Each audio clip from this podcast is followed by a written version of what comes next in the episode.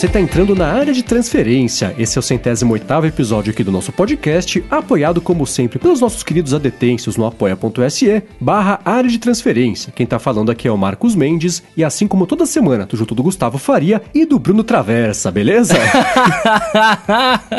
e aí, mano, beleza? Que menino travesso, hein? é, ó, tá vendo? É por isso que eu não uso esse nome. Ó, vai dizer é. que é bullying vai sair do Twitter também. Vou sair, vou, vou sair do, do, do ADT. É, cara, ó, meu nome, meu nome completo é Bruno Casemiro da Rocha Traversa. Nossa, muitos nomes novos. Muitos nomes novos, é. Só que, tipo, sempre que eu passava o nome, eu, eu usava Bruno Traversa. Antes do meu trabalho antigo, no meu e-mail era Bruno.traversa e tal. Só que, tipo, sempre que eu falava Bruno Traversa, as pessoas escreviam ou com dois S, meu nome assim é, é T-R-A-V-E-R-S-A, tem um S só, né? Então, eu, eu, ou as pessoas escreviam com dois S, ou elas escreviam travessa, né? Ou escreviam travesso. e uma vez escreveram traveca. Aí eu falei, ah, velho. Eu falei, chega. É, eu Melhor falei, chega. Cansei, cansei. Ah, não. Cansei, você só Casemiro. Você tá indo muito da Starbucks, viu? Ou não, não só cara... na quinta série. Quinta série dá pra fazer uns trocadilhos mais. Na quinta também. série também. Não, mas era no trabalho, cara. Os caras não sabiam escrever, velho. Eu falei, ah, não, chega. Aí até uma hora eu pedi pra mudar. Eu, fui lá na, no, no RH e falei, gente, eu queria mudar meu e-mail. Ah, não pode. Eu falei, não, mas aqui assim, eu tô tendo problemas no cliente, blá blá blá blá, daí acabaram mudando, saca? Aí ficou Bruno.casemiro. Porque, meu, pelo amor de Deus, velho. Casemiro, às vezes eu falo Casemiro, a pessoa, Casemiro? Não, querido, Casemiro, com, com Casemito! Casemiro, é, Casemiro. Eu conheço um Casemiro. Com dois S? Com dois S. Ou com C cedilha? Com dois S. Aí, ó. Não é meu parente. Mas sabe que deve ser? Se você voltar, voltar, voltar, voltar, voltar, deve ter algum momento que alguém registrou errado e aí fez esse, esse segundo caminho do Bandersnatch, sabe? Assim, um foi pra lá, outro foi pra cá. Então, Aliás, vocês assistiram? Sim, Aliás, vocês já sim, tinham visto, sim, né? Só eu que não tinha visto. Então, como prometido, bônus track que aposto que não será curto a respeito do Bandersnatch. Mas só, mas só se escolher a opção, né? É, de, de, exatamente. Você tem a opção de pausar se você não quiser ouvir. você não tem a opção de pular, né? Bom, vamos lá, vamos começar com o follow-up aqui em relação ao episódio da semana passada e falar sobre os fones de ouvido, né?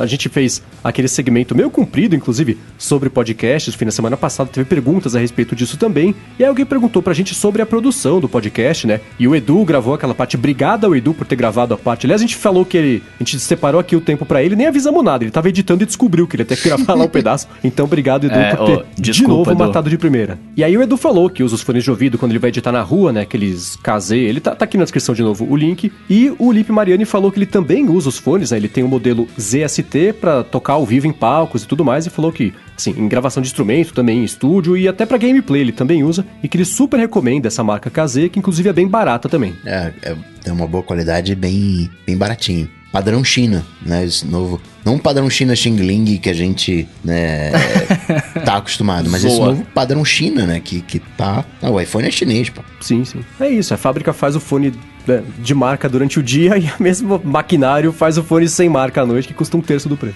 Ainda sobre fones, o, o Arthur Dividir, né? Ele, ele recomenda o aplicativo Tooth Fairy, que ele é simples e prático. É prático. Nossa, eu achei que plástico era o certo, por isso que eu falei errado plástico. É. E, você, e você falando da galera lá do Traver. É. Tá, pois Exatamente. É, tá vendo? Amor de língua aqui. é, ele falou que você consegue cadastrar o seu fone de ouvido no Mac para deixar uma conexão mais rápida e ainda rola de criar é, uns comandos para teclado e tudo mais. Tá aqui o link é, na eu não descrição. conhecia isso. Ele eu, também não, eu não roda. sei se esse programa é para qualquer fone de ouvido ou só Bluetooth ou só AirPod. Eu uso só pro aqui pro AirPod. Quer dizer, já usei só pro AirPod, mas eu achei que não valia o custo de ter mais uma coisinha rodando, uma vez que você pode fazer o Option F12. Então, e com mouse, né? Option F12 com mouse você seleciona os AirPods. Sim, porque esse programa resolve o problema de, assim, a troca, né? O, a, você conseguir usar o. Você põe o AirPod no ouvido, você tá ouvindo um negócio no iPhone, por exemplo, ele, puma, já já, uhum. já vai pro cano certo, né? E a conexão já começa a tocar o, o som no, no fone de ouvido. Mas no Mac é um pouco mais enroscado, né? Não funciona. Ele, ele, é mais agarrado, como diz o Coca, né? É. Então cê, esse Tooth Fairy ajuda um pouquinho a deixar isso que, um pouco mais ágil. Você tem a vantagem de usar o, o comando de teclado, que é um, um, um toque só, digamos. Você pode usar como ele fica na barra de menus. Você pode usar, clicar nele, aí ele funciona. Ou, como eu uso bartender e ficaria escondido, eu teria que dar um para exibir e outro para coisar. Poderia usar o atalho de teclado, mas acabei usando o Option F12, que aí abre aquele menu de som do, das preferências do sistema e vou com o mouse ou com o teclado e seleciono os AirPods. Bom, então dois jeitos de agilizar e obrigado, Arthur, pela dica. E sobre a discussão de coleta de dados no mundo do podcast, o Thiago Faustino disse que ele acredita que o Jovem Nerd se motivou a fazer o seu próprio aplicativo exatamente por isso, né, para ter o controle de como que o ouvinte está consumindo seu podcast, né, onde é que para, né, avança, né, todo esse comportamento, esse monitoramento e questiona se é possível ter um PewDiePie da vida dos podcasts, sendo ele livre de tracking como é hoje. É, não sei, assim, o próprio Jovem Nerd é uma prova de que não, né, porque talvez uma parte do sucesso dele seja justamente eles terem conseguido pegar esses dados a mais aí com o aplicativo próprio deles, de ter mais controle sobre to toda a experiência de, de ouvir o podcast podcast. Então, acho que é claro que com, com grandes dados vem grandes resultados, né? Eu, eu vou adaptar a frase do, do tio Ben aqui. Mas, é, ainda assim, a gente teve toda a discussão na semana passada. Eu, eu mantenho, né? Perguntaria, aí, Marcos, você pensou sobre o que o Cacá falou? Pensei, eu entendo, mas, mas discordo. É, e, e, eu acho que não, você não deve conseguir ter um PewDiePie da vida no mundo dos podcasts, apesar de você ter é, é, pessoas que são extremamente famosas. Você tem lá, lá fora, né? Você tem o Mark Maron, por exemplo, você tem o Tim Ferriss, que, que também tem um podcast que é super é, é, famoso e tudo mais, mas nenhum deles chega no nível de um PewDiePie que tá, assim, né? Um, algumas magnitudes acima até dos próprios youtubers super famosos. Ele tudo tem que ele tá nessa, numa decadência já faz um tempo aí, com, com problemas, enfim, é, é, é problemas dele lá. Mas eu acho difícil ter porque essas pessoas, na verdade, elas são. É claro que elas têm o talento delas, né? Elas né, não, não chegaram lá por um mero acaso ou só por um, né, é, é, é, um, uso de algoritmos, mas é o talento aliado a esse entendimento e consumo e, e, e, e, você conseguir coletar esses dados, depois mirar certo, né, com esses dados, e aí entra o talento para fazer isso virar realidade, né? Só com o dado não, não vai fazer nada também. Mas por isso que eu acho que assim, você não terá as ultra celebridades do podcast até que o podcast vire um YouTube ou um Facebook, enfim, um, uma coisa mais voltada a dados da vida mesmo. Eu acho legal essa, essa visão meio, ah, eu sou liberal na economia, mas conservador nos costumes. eu uso Apple Watch para coletar o número de passos, mas no podcast não pode. Não, legal. Tamo de olho aí, tamo de olho. Ah, mas você sabe que está falando de coisas diferentes. Isso né? que eu ia falar agora. São, são informações e informações aí, né? Não, é Mas eu ainda informação. defendo que você pode coletar os dados do podcast. É, então, o, o Vitor Biasi falou a mesma coisa. Ele falou assim, né? Defender o podcast livre não é contra a regulamentação, né, que é uma coisa que eu também defendo. É, é, agora eu seria o Coca. É e não é. né? Porque eu, eu digo, e isso defendi, talvez não de forma tão clara nos outros episódios, eu sou 100% a favor da regulamentação para cima do Facebook, para impedir que ele continue sendo o Facebook que todo mundo conhece, detesta e continua usando, né? Mas, por outro lado, eu, é o que eu falo, assim, você ter toda a, a coleta de dados de podcasts do mundo passando de certa forma por um padrão de uma empresa privada que vive de vender anúncio para podcast para conseguir crescer, eu vejo como um problema. Por isso que respondendo a pergunta original lá que foi feita, esse padrão da NPR provavelmente não vai pegar, porque não tem motivação nenhuma por parte de quem faz os aplicativos ou de quem produz os podcasts para adotar um, um, um, padrão de terceiro só para todo mundo falar a mesma língua. Uhum. Então vamos criar um padrão todo mundo para todo mundo falar a mesma língua, porque aí sim a informação que quer ser livre, como o próprio conceito macro e, ideal da internet postula, né? Aí vai funcionar, mas na mão de uma empresa privada, Exato. fazendo isso com motivação para anúncios, que é esse o padrão ele é para você conseguir é, é, fazer a métrica de anúncio, para mim, é uma coisa que me deixa um pouco assustado vendo o que aconteceu com todas as outras mídias e sites que hoje operam voltados para anúncio e não para geração do conteúdo. O conteúdo ele é só um, um, uma desculpa para veicular o anúncio, entendeu? É. é. isso que eu tenho medo de acontecer no podcast. Só uma, um, um pequeno detalhe: a NPR não é uma empresa privada. Ah, tá, ok. Empresa pública de, de rádio pública. é o, o, P do NPR é o, é, o é Public Radio. Mas ainda é assim, é eles TVE, compraram né, um aplicativo do, do, de. Dos Estados Unidos. Isso, é, mas. mas... É. Você entende o, o, a minha insegurança? Sim, cara, o grande lance é você. É, é, o grande lance do podcast é, é, a liberdade, né? Então, assim, é, não tem. Eu, eu não, de novo, não tem problema coletar dados desde que eles sejam para melhorar a experiência e não para vender paradas. Eu concordo plenamente, né? É, e aí vai, eu acho que de cada produtor de podcast, cada podcaster aí, né, colher os seus dados da forma que for possível para ele. Se tem dinheiro para investir, investe. Se não tem, não tem. Mas col colher o dado não é o problema. Que é exatamente o que diz o Rubem Padovese, falando que seria legal ter mais dados sendo coletados. O problema é deixar isso na mão de uma única organização. Exato, exato. Sim, é. E todo aí- mundo tem que se questionar por qual que é a motivação da NPR em, em, em fazer esse padrão. Né? Não é para nivelar o mercado, mas sim ela própria defende no site do padrão, que é uma coisa voltada para anúncios, que é o meu medo, que aí entraria toda a parte de perder espontaneidade e essa coisa mais humana que é do podcast e menos exatamente o que o Bruno vai falar agora, que foi o feedback do Kotlinski. É, exato, que é eu, eu tava pensando, eu li o feedback Kotinski, do Kotlinski e caiu, e caiu certinho, né? Que ele fala assim: o problema que ele vê nessa história toda do podcast é que os criadores de conteúdo vão começar a fazer atrocidades que a gente vê na aba do em alta do YouTube, por exemplo, né? Só pra é, aumentar o alcance aí, né? Daí ele dá um, um exemplo aqui. É, em vez de você ter conteúdo relevante, os caras colocam lá, tipo, bomba, urgente, aí uma zoeira. Ou pior ainda, ADT 206. Inacreditável! Você não vai acreditar no que o Coca falou pro Mendes, ok? Tá ligado? Mas é, isso é Não, verdade, então, né, cara? Tem esse lado do, do, do clique, mas vamos combinar aqui, eu faço isso também, né? Uma vez que você estabelece uma relação, você vê, se você olhar os nomes que são nomes escolhidos, mas se você olhar os nomes dos episódios do ADT, eles são um pouco é caça-clique, né? A galera acaba escolhendo a coisa mais engraçada, imaginando quem é que falou aquele, aquele, aquele comentário, qual é o contexto. Tem uma coisa de caça-clique, eu mesmo faço isso às vezes no, no Coca-Tech, uma coisa caça-clique, mas não é uma coisa caça-clique, caça-clique. É uma brincadeira com a galera que te acompanha. É. Quando você entra num esquema de algoritmo, aí já é uma outra parada. Você coloca um esquema caça-clique no algoritmo, a galera clica e interage, porque se você vai no YouTube, dá o play e desiste depois, sei lá, de 5 segundos, aquele vídeo não vai ser promovido. Ele é promovido porque a galera assiste até o final, porque a galera dá like ou dá dislike. O YouTube considera dislike como Interação. ah, interação. Então, Pra sorte do YouTube Rewind de 2018. Então, é, tem a questão do caça-clique, mas o algoritmo ele tá refletindo que aquele vídeo caça-clique, quer a gente queira, quer não, é popular.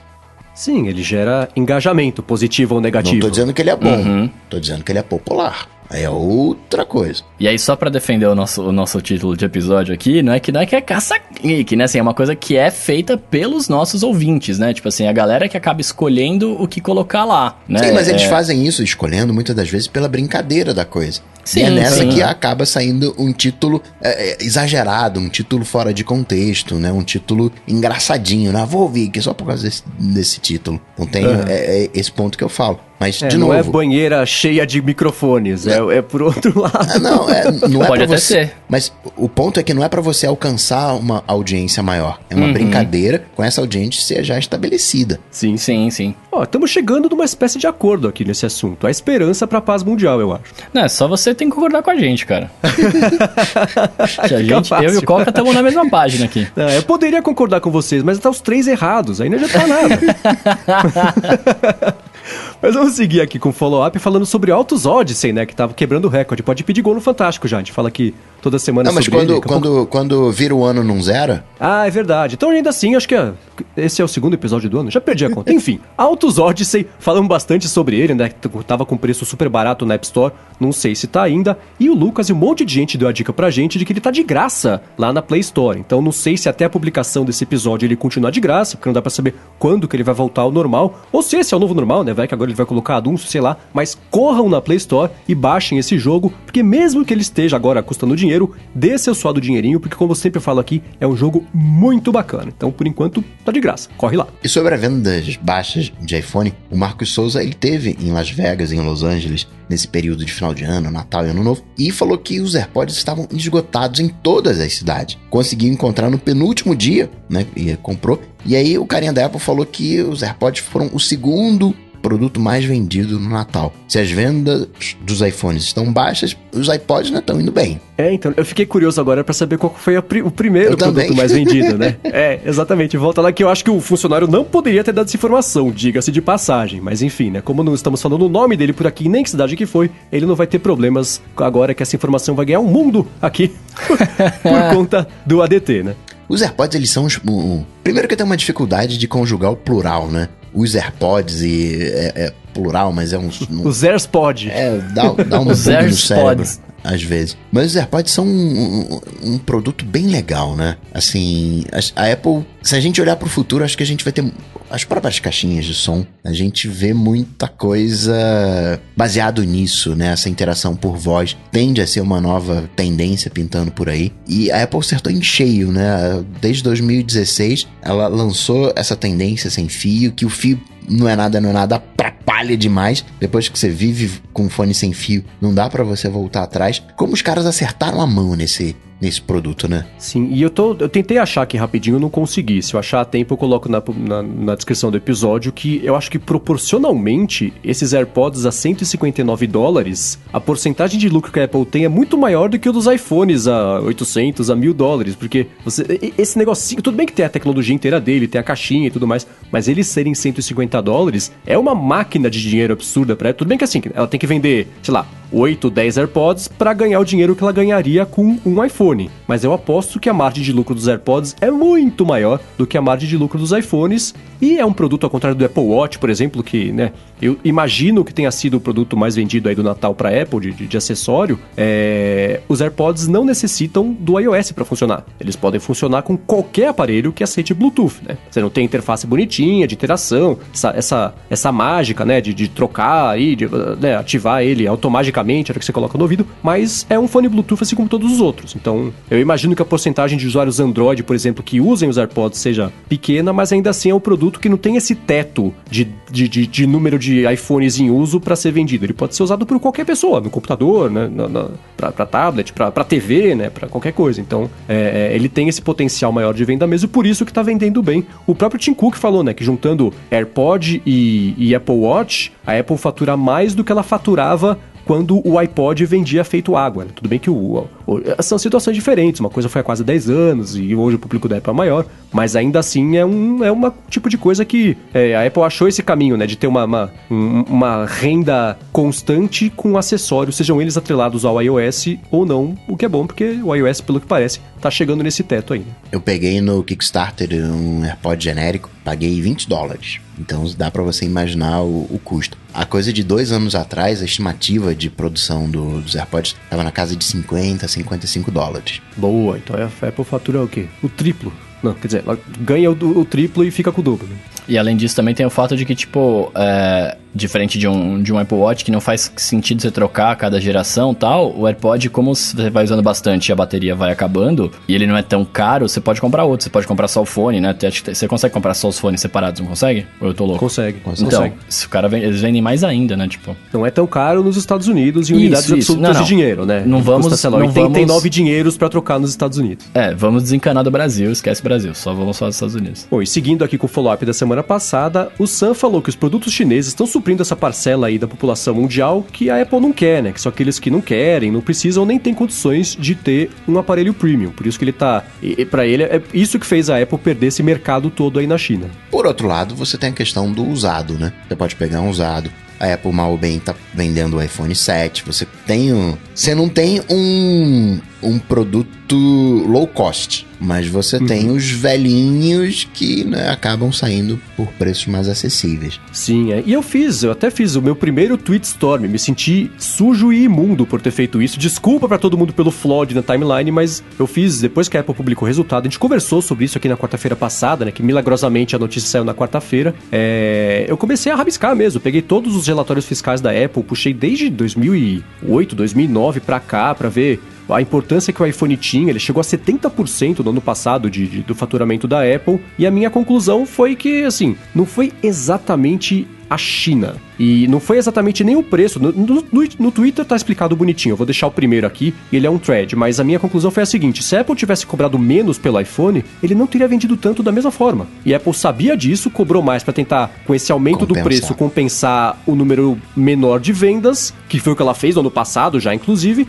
Só que no ano passado deu certo e nesse ano não, porque essencialmente pela primeira vez a Apple lançou iPhones que ninguém nunca pediu para ela fazer. Então ninguém. As pessoas que tinham o iPhone 8 ou o iPhone 7 que não compraram 10 10 também não se viram motivadas a comprar esses novos, porque eles são basicamente iguais, e a Apple não conseguiu conter esse, é, essa retração do mercado, que não é só na China, foi, foi mundial, né? Como está explicado lá no, no Twitter. Então não é nem o lance da China. A China, assim, a China estava maquiando um pouquinho o que, obviamente, estava é, acontecendo, que era o mercado mundial inteiro retraindo, retraindo, né? E a Apple na contramão mantendo as vendas estáveis. Agora as vendas caíram para ela também. E não só para ela, como a gente vai comentar aqui daqui a pouquinho ao longo do episódio. Né? Fica a impressão de que a China tá meio que boicotando, né, o lado de cá, né? É, é que, cara, tá um existem três assuntos que estão embolados, tipo, ah, é tipo o iPhone, né? Ah, esses não são três aparelhos, três aparelhos separados, é um aparelho só e é o iPhone. Agora sim, tem três assuntos que não são separados. O primeiro deles é o, o negócio da, da, da Huawei e a China e Estados Unidos e espionagem, não sei o que lá. Né, né, né. O segundo assunto é a guerra fiscal que o Trump está tentando comprar com a China e, está deixando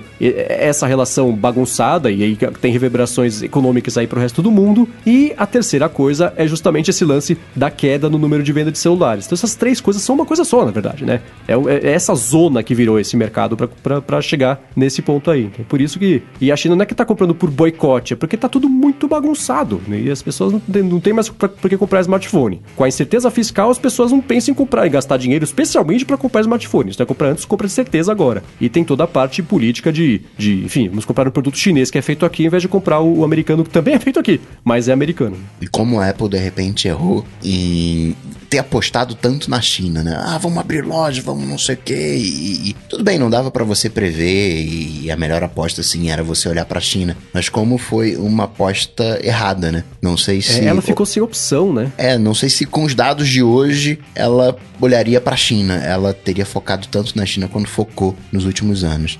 Ela é que assim, é, a China ela virou o, o, o plano B da Apple. A Apple tentou, por exemplo, emplacar na Índia, não conseguiu, né? Tentou crescer em, em países menores e emergentes aí, assim como a Índia e outros também, não conseguiu. E aí Estados Unidos é, deu a destabilizada nas vendas. A China começou a comprar aparelhos chineses que são mais baratos e, e, e tecnicamente é, a parte de especificação fica ali meio pau a pau. Então foi isso. A Apple até começou a tentar depender menos da China. De novo, naquela análise que eu fiz, dá pra ver que assim, é, de um ano para cá, de dois anos para cá, a Apple conseguiu reduzir 5%, que não é muita coisa. Mas, cara, quando estamos falando de bilhões de dólares, 1% é bastante coisa. Uhum. Logo, deu no que deu no, no caso da Apple, né? Mas ela não conseguiu parar de depender da China a tempo de dar problema, porque ela não conseguiu achar outro jeito. A Índia, que era o, o, o, grande foco dela, que ela começou a investir, fazer produção lá, falar com o governo, tentar fazer coisa fiscal e tudo mais, deu água, né? Então, esse foi o problema dela. Ela não conseguiu sair da, da, da China a tempo. Vocês acham que em algum cenário possível a Apple vai, para tentar recuperar um pouco né, dessa grana, vai abrir o, o iTunes, vai abrir o HomeKit para as TVs, vai meio que colocar o Apple TV dentro das TVs, assim? Será que é possível? Ela não, ela não faria isso, não, né? Cara, essa é uma resposta que mudou muito na última semana, né? Antes era um, um, não absoluto e, certo, agora é sim, e é. De novo, né? Assim como foi quando a, ela liberou o Apple Music lá pro Amazon Echo, de novo o inferno congelou essa semana com esse anúncio da Samsung. Mas vamos falar isso daqui a pouquinho. Vamos falar sobre. É, é, vamos, vamos colocar aqui, antes disso, a. Las Vegas Fashion Week, que começou essa semana. Na net vai ficar bravo com você, cara. Tudo bem, ele tá lá, ele tá lá na Las Vegas Fashion Week, na Vapor Week. É, começou a CS essa semana, né? E aliás, vapor, deserto, tem tudo a ver, por isso que o show é lá, né? Não, mas é, eu só vi TV lá. Uh, então, né, eu queria perguntar para vocês, dos produtos, o que que tá chamando atenção para vocês nesse ano? Porque isso vai colar com esse assunto da Samsung que a gente vai falar já já. Olha, eu não vi nada genial, assim, né? Eu vi a consagração de uma série de coisas. Acho que com o Kickstarter perdeu-se a necessidade, entre aspas, de uma CS. A CS talvez ela venha oficializar o Kickstarter. Mas hoje os caras colocam um projeto no Kickstarter, Indiegogo, sabem se vai colar, se não vai colar. É, então, faz sentido, né? Eu tô vendo na CS não tantas novidades assim. Tem umas coisinhas legais. Gostei muito do exoesqueleto da Samsung, na questão de acessibilidade, né? Vi muita TV, a questão da TV enrolável que vai custar os olhos da cara, mas. Mas que finalmente vai sair, né? Que, né depois de, sei lá, 5, 6 anos. né? Mas a gente pode imaginar daqui para frente uma tecnologia mais acessível. Então você não vai ter mais aquela coisa mal ou bem, né? Eu já falei isso aqui, né? Eu sou um manjador de tecnologia. Se você puxar um smartphone do meu lado, eu vou olhar. Né? Você vai até ficar chateado comigo ali. Para de ler minha mensagem. Não, tô lendo mensagem, não, tô, tô vendo aqui. Como é que você usa o negócio aqui?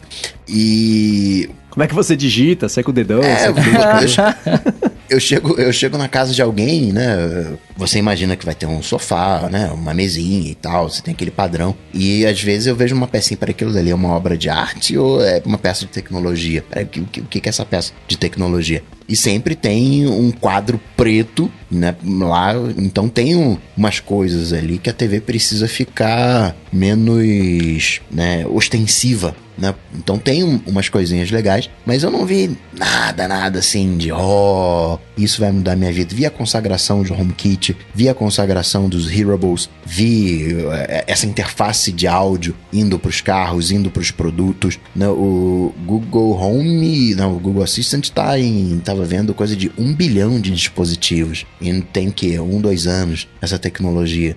Não, né?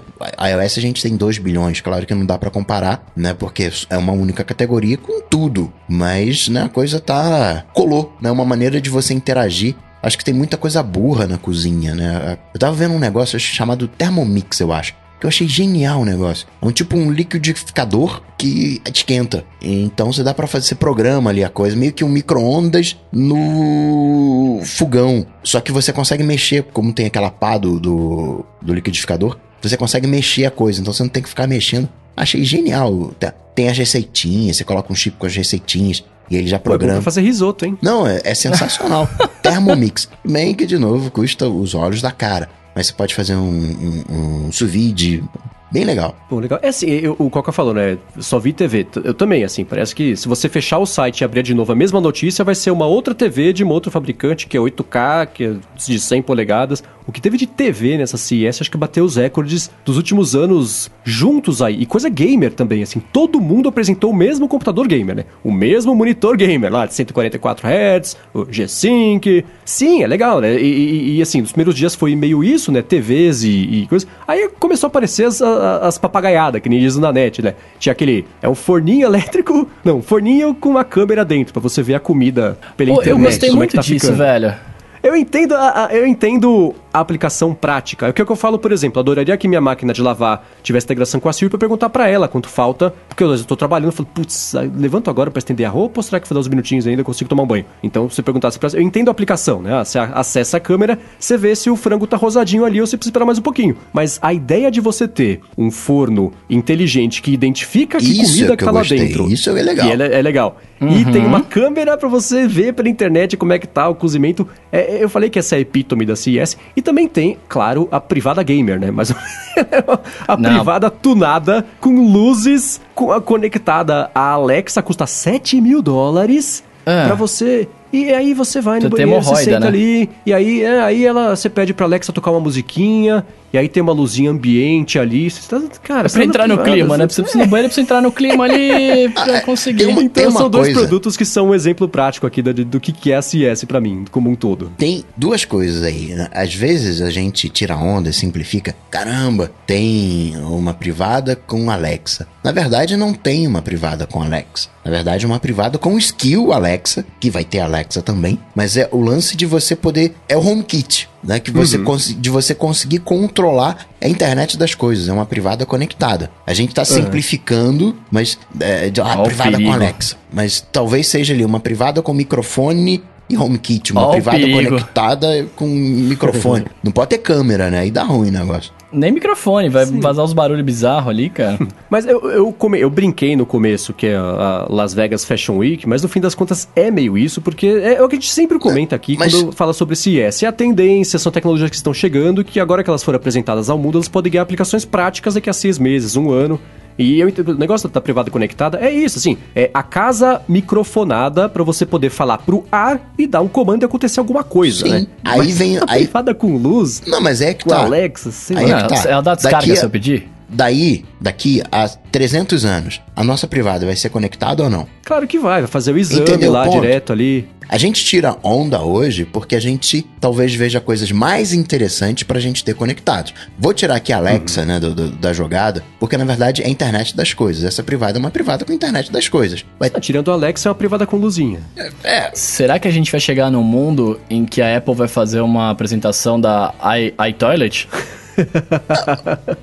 de você, aquela coisa de você abrir, acordou de noite, abriu a porta do banheiro, em vez de você ter uma luz forte, Por que, que essa luz não pode estar vindo da privada? Para facilitar todo o processo. Hoje parece uma coisa absurda, caramba, ah, tem um forno com câmera. Tá, mas você realmente acha que daqui a mil anos o nosso forno não vai ter câmera? Você acha Não, que realmente daqui.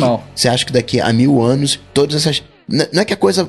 É, é absurdo quando a gente olha hoje. Mas a tendência é que a gente tenha todas as coisas conectadas. E a gente interagindo com, com essas coisas. A gente poder falar pra Siri, pro, pra Alexa: Ó, a parada é a seguinte, eu quero meu frangão lá, filho. Dá, dá, dá o jeito aí pro meu frangão. Como é que tá o meu frangão? E aí vai ver como é que tá o frangão faltando 5 minutos, 10 minutos. Isso que o Mendes falou de interagir com a máquina de lavar. É uma coisinha que vai aos pouquinhos, vai aos pouquinhos nos convencendo, mas acho que a gente pode dizer que o grande vencedor dessa CS, tirando as TVs, é o conceito HomeKit barra Alexa barra assistente barra internet das coisas. Sim, e, e foi assim, eu já não sei mais dizer que produto tem que assistente, o que é bom, porque agora assim, todos eles têm todo mundo. Sim. O que saiu de É. notícia falando que agora o Google Assistente tá no fone que tinha Alexa, a Alexa que fala com a Cortana junto com a Bixby, junto com...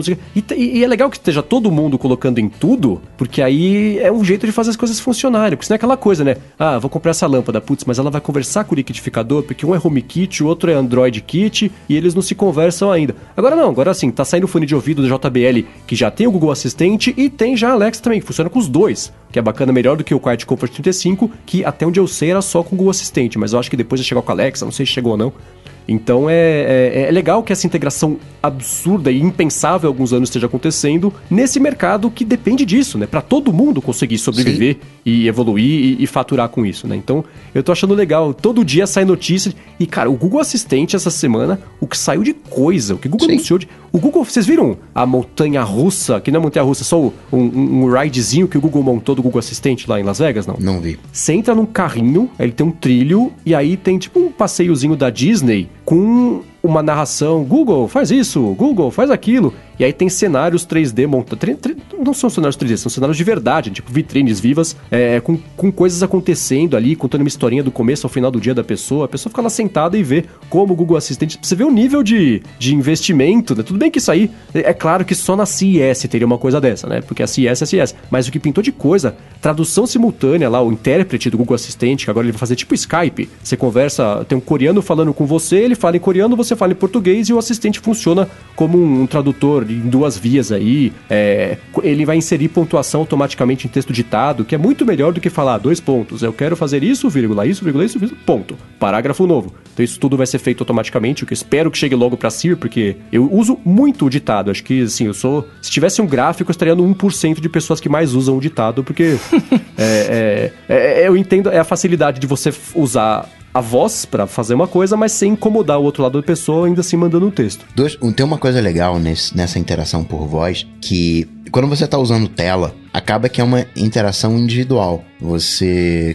quer saber a previsão do tempo, você olha lá e tal, pronto, acabou. Quando essa previsão de tempo, ela tá vindo por voz e tá vindo num alto-falante, todo mundo ouve. Então imagina uma casa, né? E ao invés de você estar tomando café da manhã com a sua família, pegar o telefone e ver qual é o- a previsão do tempo, você pergunta qual é a previsão do tempo, todo mundo sabe qual é a previsão do tempo, e você tem aquela conversa ali, né? A, a- mãe já fala, ó, pô, pega o casaco ali, não sei o que, né? Você tem o... A coisa fica mais humana, mais grupal, mais coletiva, mais tribal do que o individualismo da tela. Sim, mas no fim das contas, a tela, por exemplo, nesse exemplo específico, a tela é um complemento bacana, porque o Google Home Hub lá, eu pergunto a previsão do tempo, ela fala e mostra a evolução da previsão do tempo ao longo das próximas horas. Você tem um scrollzinho ali pra você ver a temperatura, se vai chover, se não vai. Então, de novo, é, é informação pontual entregue, mas a tela dando um açúcar ali com informação complementar, se você quiser ver ou não. E o bom de estar na tela, mostra na sala ali que todo mundo da casa também consegue ver isso aí,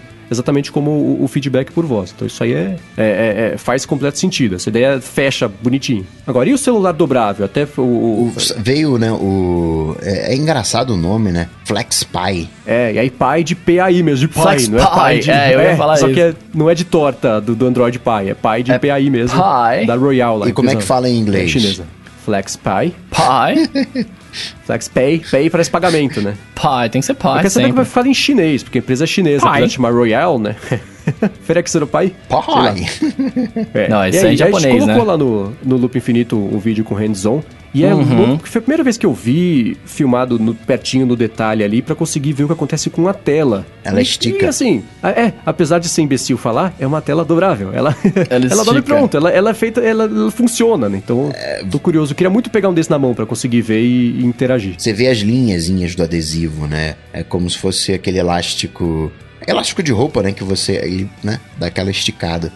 Tá esgarçando a tela, é, na verdade, é isso que acontece quando você dobra. Porque ela é feita pra esgarçar. Então, eu achei bacana. Isso aí, eu esperava ver mais telas dobráveis nessa CES. Não, mas Nessa, tem. Eu esperava ver na CES passada mais telas dobráveis, porque né, é o É. lance da evolução toda. Mas, não, assim, Mas se tem, eu- não tá fazendo tanto barulho, né? Mas o FlexPy já não, já não tinha, já não tinha sido anunciado. Eu, eu vi muito nessa CS uma oficialização das coisas. Aham. Sim, a, a Maria Carla Garavati tá falando aqui na- na- no bate-papo que o Google tem os, os, os Pixel Buds lá que também tem. Eu não sei se eles falaram nessa CS ou se reanunciaram, né, se lembraram né, que existe, porque também é uma coisa que tinha pintado já há algum tempo. Toda CS tem essa sensação de déjà vu, né? Parece que as coisas todo ano tem novidade, mas todo ano é uma novidade repetida, de certa forma. Mas é assim que meio que evolui também, né? Se você olha pra CS de uns 4 anos é, atrás, ela não, tinha, não, não tem nenhum overlap. Mas de um ano pro outro, o overlap é grande, mas ainda assim, é, é- é, no, no- no grande período de tempo aí, você consegue ver como evoluiu a coisa de um tempo pra cá. né? HomeKit, tela flexível e TV. Acho que a gente resume o, a CS, né? Vai ter Sim, espelho ano- esperto, chuveiro esperto, tudo,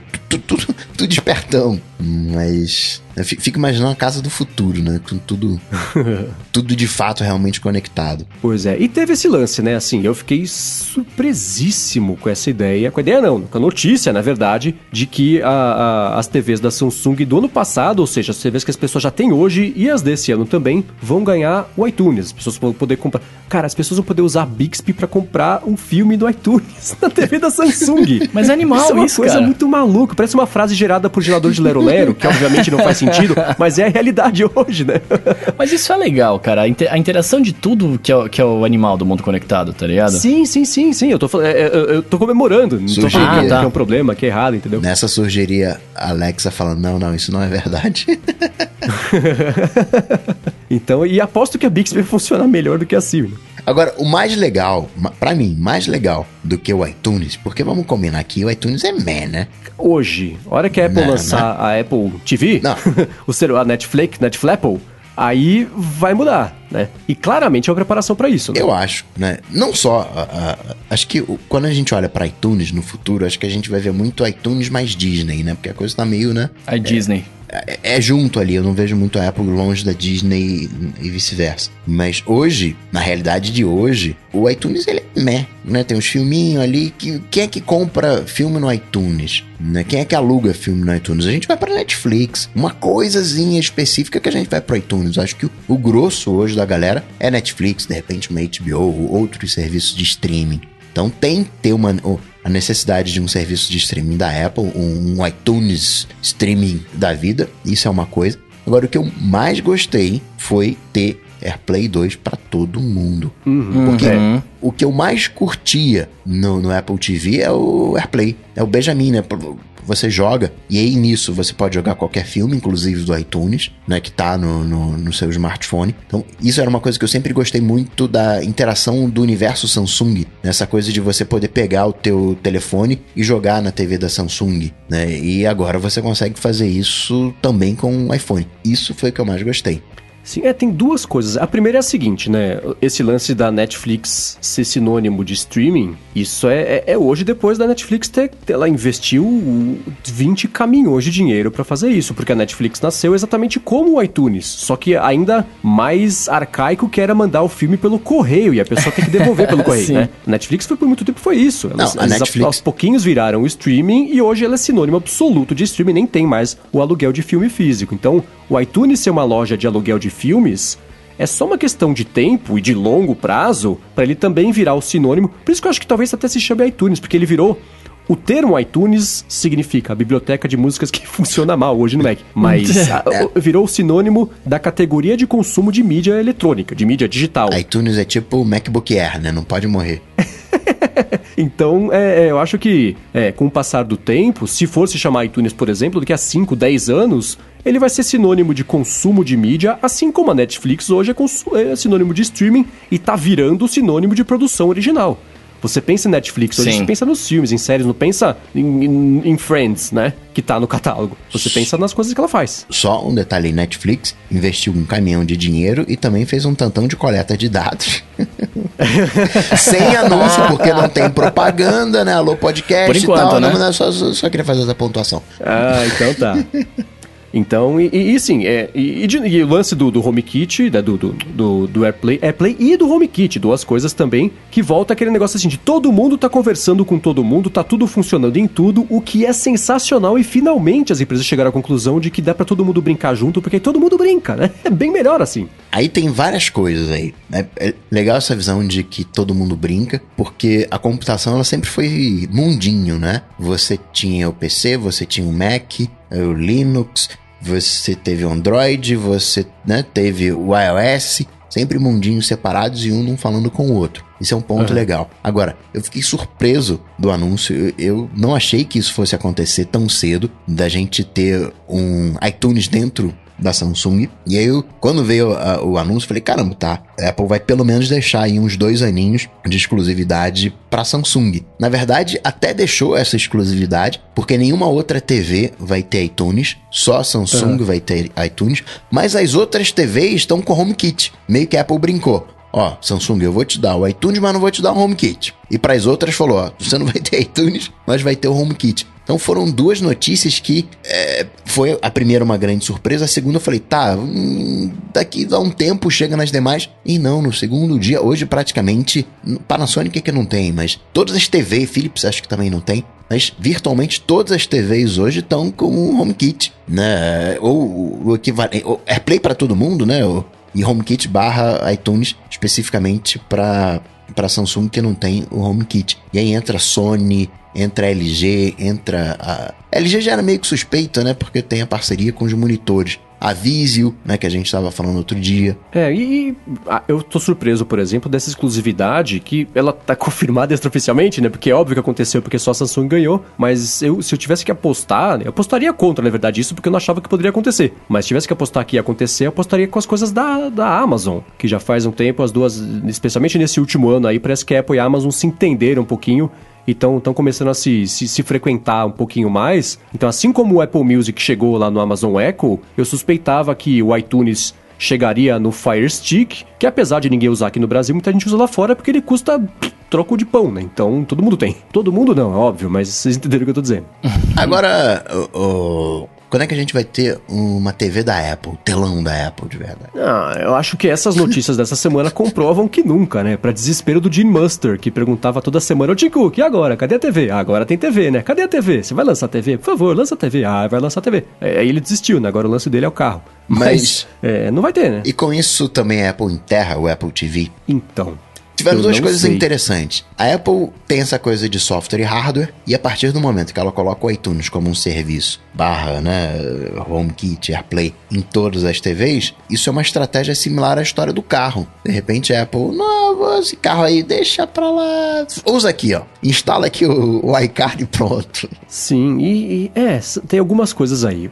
Primeiro, eu acho que isso mostra que a Apple errou, e errou muito feio, ao apostar o futuro dela em, ah, o futuro futuro da TV são apps. Não, o mercado falou que não é, as pessoas falaram que não é, a própria Apple sabia que não era, mas tentou fazer isso colar, não colou, porque o futuro da TV não são apps. As pessoas não querem apps na TV, elas querem conteúdo. Netflix na TV e querem conteúdo. Não quer jogar joguinho, compra videogame. Talvez até um conteúdo interativo, né? Pode ser. Um, um conteúdo mais imersivo. Mas eu acho que a ideia da Apple nunca foi. Embora ela tenha falado isso, né? O futuro da TV são os aplicativos, eu acho que ela nunca acreditou nisso de verdade. Acho que a TV ela precisa ter um conteúdo mais interativo e não é um conteúdo interativo. É, é um conteúdo interativo. Imagina que legal seria se no Bandersnatch as músicas fossem músicas que você de fato gostasse, você pudesse escolher uhum. entre hum. duas músicas que você gostasse. Acho que tem uma margem para um conteúdo interativo, né? Sabe-se lá como é que né, isso seria feito, Mas é, acho que a Apple não acreditava nisso, só que ela não tinha nada para oferecer. Exatamente. Deu errado, porque a, a outra, quando ela lançou o negócio dos apps, a Apple TV não era nem 4K. Acabou de sair a Apple TV 4K, né? E aí, ah, temos a Apple TV de 32GB e de 64. Ah, mas qual é a diferença? É, não sei, mas o que, que a pessoa vai comprar de 64? Ah, então, porque apps, né? Eu acho. Mas que apps? Ah, os que tiverem aí.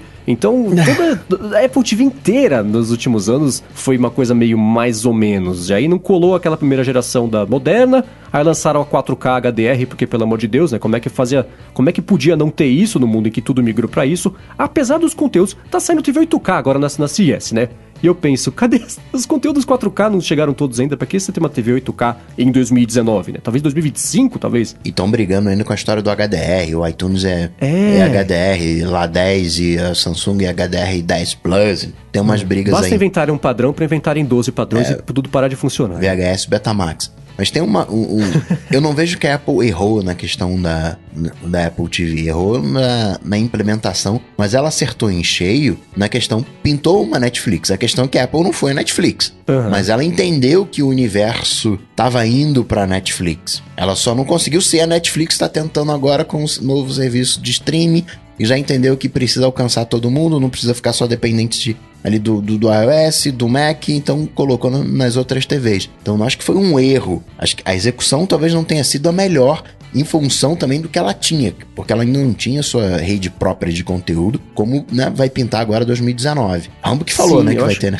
Junto com a iOS ah, 13. É. a iOS 13 com todas as séries já. E Power. É, acho que ela patinou muito, na verdade, né? Eu acho que. É, eu imagino que o que tem acontecido lá por trás tenha sido é de que o responsável por isso e por mais um monte de coisa, ele não fez nem isso e nem um monte de coisa. E aí tiraram a Siri, tiraram o iTunes, tiraram as coisas da mão dele e foram colocando em outras pessoas. Tiraram o Apple, o, a App Store, que foi parar lá na mão do, do, do Phil Schiller. E o lance dele agora, Apple Music dividido lá com Jimmy Iovine, que também, né, não, não acrescentou muita coisa de, de, depois do lançamento da, da, da, do Apple Music, tem outros executivos ali, e ele ficou responsável por fazer os, os acordos com as TVs, que também não deu muito certo. E aí a Apple começou a comprar os estúdios, comprar direitos para séries, está produzindo, começando a produzir, olha isso, começando agora a produzir os conteúdos que vou estrear nesse ano ainda, né? Fez o Planet of the Apps, que deu traço, fez o Carpool Karaoke, que deu semi-traço, mas também não, né, não foi aquela coisa arrebatadora. E, e pior, né? Queimou a imagem de, de, de a, a, boa vontade que as pessoas teriam de ver conteúdos originais da Apple com uma série porcaria e outra semi-porcaria. De novo, né? Pela reação do público. Não tô falando que quem gostou, ótimo. Que bom que você conseguiu ver episódios e curtir. Mas não foi a, a grande reação da galera. Tem o lado do Ed Kill, sim. Mas acho que tem uma outra coisa também, que é a maturidade do mercado. Na época do Apple TV, quem produzia o conteúdo eram as TVs. E hoje quem produz o conteúdo não são mais as TVs. Hoje quem produz o conteúdo não é mais a Netflix. Hoje quem produz o conteúdo são diversos estudinhos, entre aspas, não é pejorativo, né, estúdios pequenininhos porque hoje a produção virou carne de vaca e a galera produz para passar na Netflix. Uhum. Você pega a Casa de Papel, Casa de Papel não é uma produção Netflix, é uma produção lá que foi feita independente na Espanha, passou lá na TV espanhola, lá no, nos canais lá, e a Netflix comprou os direitos de fazer o, o streaming. O You igual também, né? Passou a parte, a Netflix incorporou para o seu catálogo. Hoje a galera. Better Call Saul. Hoje a galera faz independente e joga numa Netflix. Então, para Apple hoje produzir séries é mega fácil, porque ela tem dinheiro, não precisa de expertise, coloca na mão desses estúdiozinhos, ó, a parada é o seguinte, toma aí tanto, faz essa parada aí e vamos ver o que que o que que dá? Testa com o Planet of the Apps, testa com o, o Carpool, né? Ó, pra ver como é que azeita o processo de produção, como é que é? Como é né? Dá trabalho? Não dá trabalho? O que, que eu tenho que fazer? É só sentar e esperar? Eu jogo a grana e espero.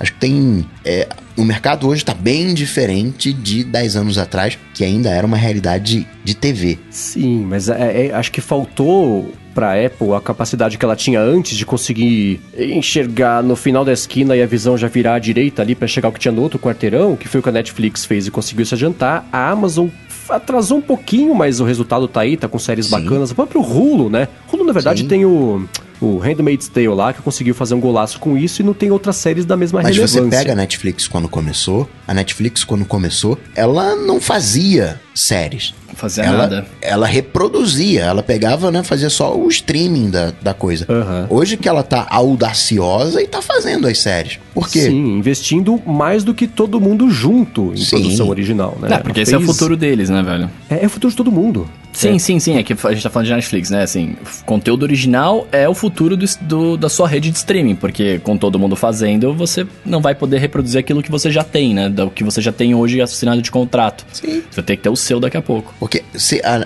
a- tudo bem, a Apple chegou ali atrás, uns dois, três anos, mas se a Apple fosse fazer o, seu próprio conteúdo, ela se tornaria, entre aspas, uma Hollywood. E hoje ela não precisa se transformar numa Hollywood. Hoje ela pode colocar um anúnciozinho, precisa de alguém pra fazer série lá no, no jobs.apple.com. e a galera, não, vou fazer aqui, vou dar aqui, tem a série. Ela vai, compra e, e exibe. E vai ser mais um serviço pra gente assinar.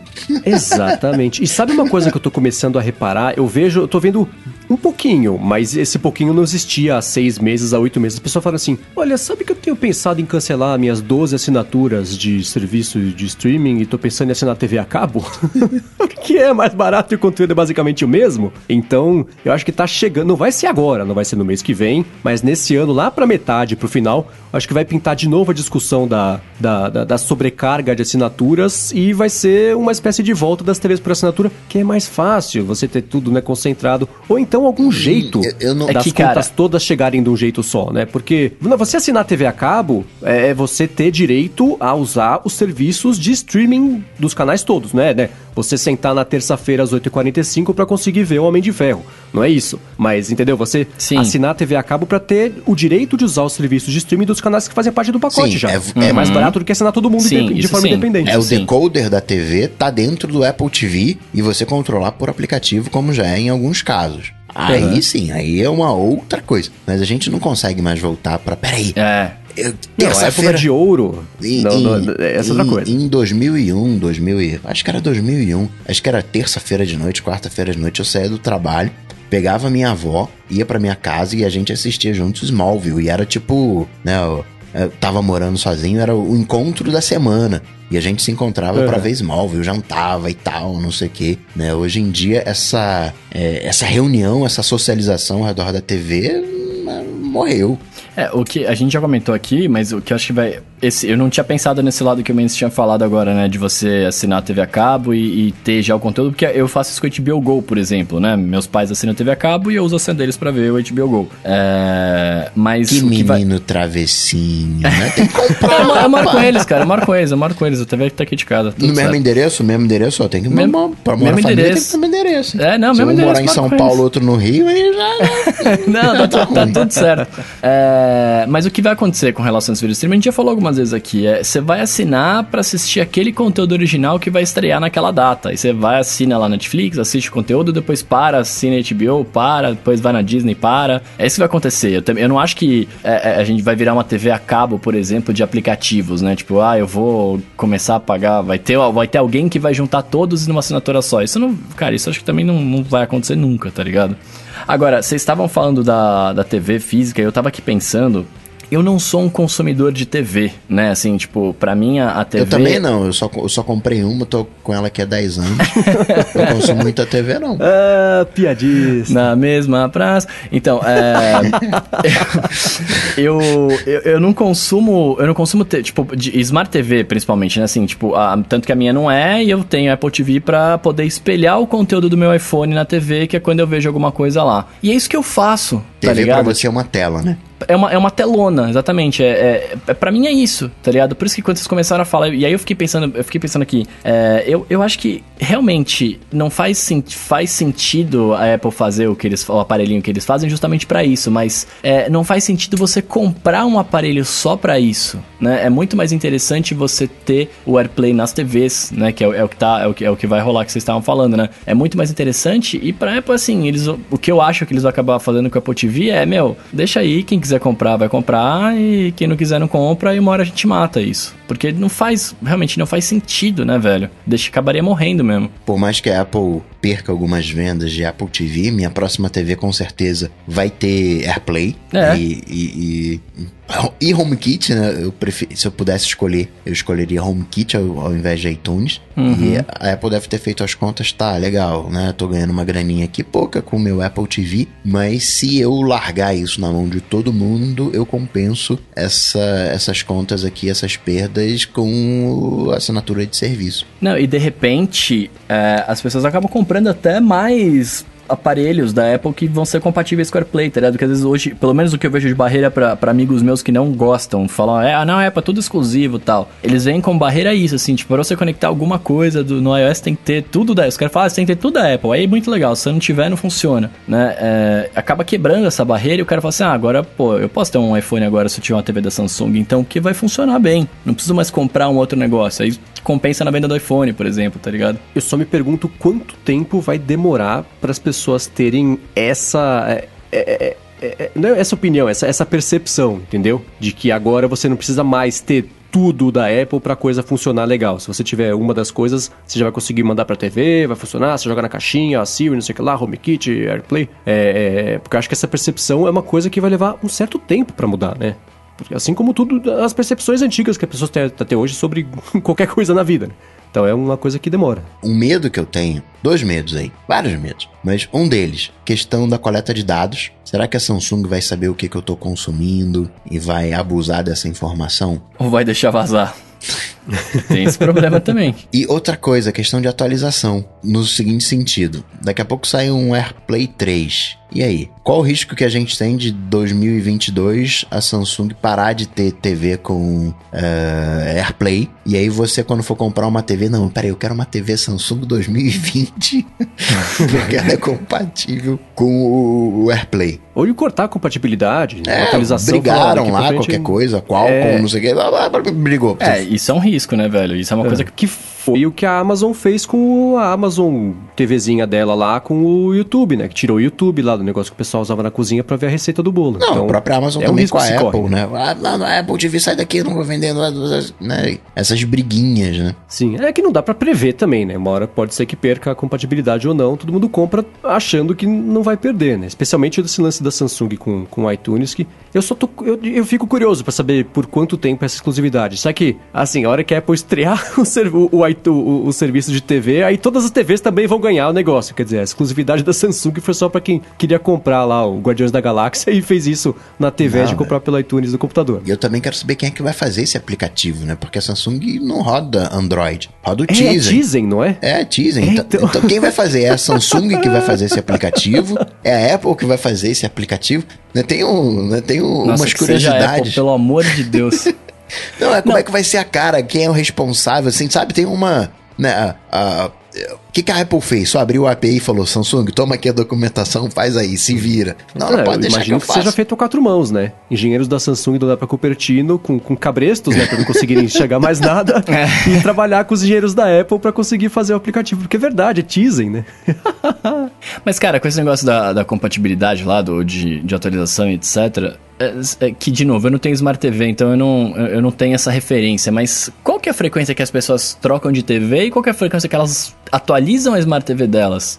Né? Assim, não tô dizendo. Atualizar o sistema ou o hardware? O sistema, o sistema, o, o, o software, né? Porque deve sair. Eu não sei. Eu, então, de novo, eu não sei como é que funciona. Eu não sei. Sai atualização uhum. para Smart TV direto? Como é que é isso, né? Sai. Eu tenho uma da LG faz uns dois anos e sai é que ela atualiza sozinho. Então, às vezes você fala, ah, atualizei. Fala, ah, que bom, não fiz nada e você atualizou, que maravilha. É, mas assim, a, que eu tenha percebido é uma vez a cada seis meses. E assim, atualizei e não mudou nada. Então é uhum. tudo meio por baixo dos panos, ganha uma outra coisinha ali. Então a experiência que eu tinha quando eu comprei a TV e hoje é assim, ela é não é 99% a mesma. Não ganhei recursos, não perdi recursos, não mudou a experiência. Mas elas são atualizadas. Isso a minha experiência, de novo, com a LG e uma coisa que eu percebo usando no dia a dia. E eu não vejo tanta TV assim também, né? Se eu usasse mais, talvez eu percebesse. Eu percebi que, por exemplo, o aplicativo nativo dela, nativo não, né? O aplicativo do, da plataforma Plex que tem na LG App Store, sei lá como é que chama, mudou, mas isso é o aplicativo da LG. E a Netflix vinha nativa, continuou nativa. Tinha o app nativo do Crackle que sumiu,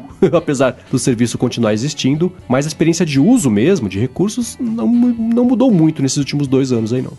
Então, como eu não uso, pra mim fica difícil de entender, mas é, o, o- que eu tô querendo dizer é, é, é o que o Coca falou assim, ah, e se brigar e, e não tiver mais, não sei o que, né? É, mas, por exemplo, o recurso do AirPlay, o que que ele, o que que ele vai, ele vai ser uma coisa que vai ser de hardware ou é uma coisa que vai ser de software? Porque eles podem, por exemplo, bloquear se perder o contrato, ah, brigou, não tem mais, eles podem bloquear esse, esse recurso, como é que funcionaria isso? Pode bloquear. O hardware é Bluetooth e Wi-Fi. Pro AirPlay funcionar. Eles usam os dois AirPlay 2. protocolos até onde eu sei. O, o AirPlay 2. Ele usa os dois protocolos. Então, assim, se a TV tiver Bluetooth, a maioria delas tem, o Wi-Fi ela também tem, então ele ganhou a possibilidade de usar o protocolo AirPlay 2, que é uma atualização de software. Se um dia o fabricante quiser Ah, eles bloquear tiram isso, ele isso. põe uma linha de código e pronto, Entendi, bloqueou, entendeu? entendi. Como saiu o serviço do Crackle. A minha TV, ela foi a primeira LED né, que teve há 10 anos atrás. E eu comprei por uma coisa: lia MKV com legenda. Olha tem- só.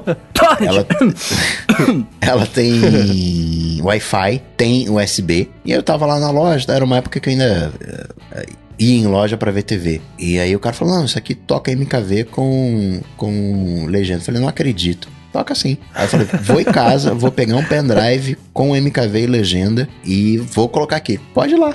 Aí eu fui em Aí casa. você voltou, tava a polícia esperando por você.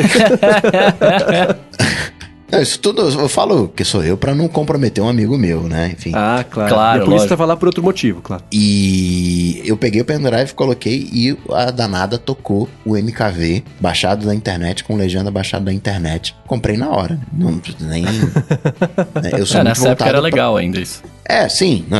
A gente tá falando 2008, né? Não tinha nem iPhone do, do- do- né, direito. Né, Era uma outra realidade. Tinha Wi-Fi, você fazia, né? Você não precisava baixar o, o arquivo, né? E colocar num, num pendrive, né? Você fazia por rede. Fala, essa é a minha TV. Tem aplicativo de yoga lá pra você fazer o yoga, né? Como alguns preferem, né? Fazer lá as posições e tal. Mas não, para mim ela é uma tela, única e exclusivamente uma tela, não é uma TV propriamente tal. Agora, uma coisa que eu não consegui fazer, que eu tentei de todos os jeitos, descobri que é um problema, é incompatibilidade de, de hardware. Eu tentei fazer o meu Quiet Comfort 35 parear com a minha TV. Porque eu tô louco pra ver aquele filme Um Lugar Silencioso. Eu não fui ver no cinema porque as pessoas são incapazes de calar a boca por duas horas e eu ia ficar irritado de não conseguir aproveitar o filme. E mesmo em casa, eu queria conseguir acompanhar o filme usando o Quiet Comfort 35 pra conseguir filtrar o gerador do vizinho, o caminhão de lixo, o cachorro do vizinho. Por quê? Então, pra- o filme se chama Um Lugar Silencioso. A proposta, pelo que eu sei, apesar de eu não saber muito sobre a história, é que o silêncio é uma parte importante do filme. Não, mas por- Então eu quero ver o filme como ele foi concebido, em né, silêncio absoluto e usando o Quiet Comfort 35 pareado na TV pra conseguir ver bonitinho. Não quero ver no iPad, porque eu quero ver na TV bonitona, grandona, OLED lá de casa. Mas por que você quer fazer isso com você, cara? É um filme de Como terror. assim? Você não precisa passar por isso. eu, não, eu não tô entendendo isso. Eu fiquei chateado agora. Tenho curiosidade de ver o filme só. Não, Mas enfim, é tudo é isso pra terror. contar que eu tô torcendo pra. Eu vou agora eu vou olhar.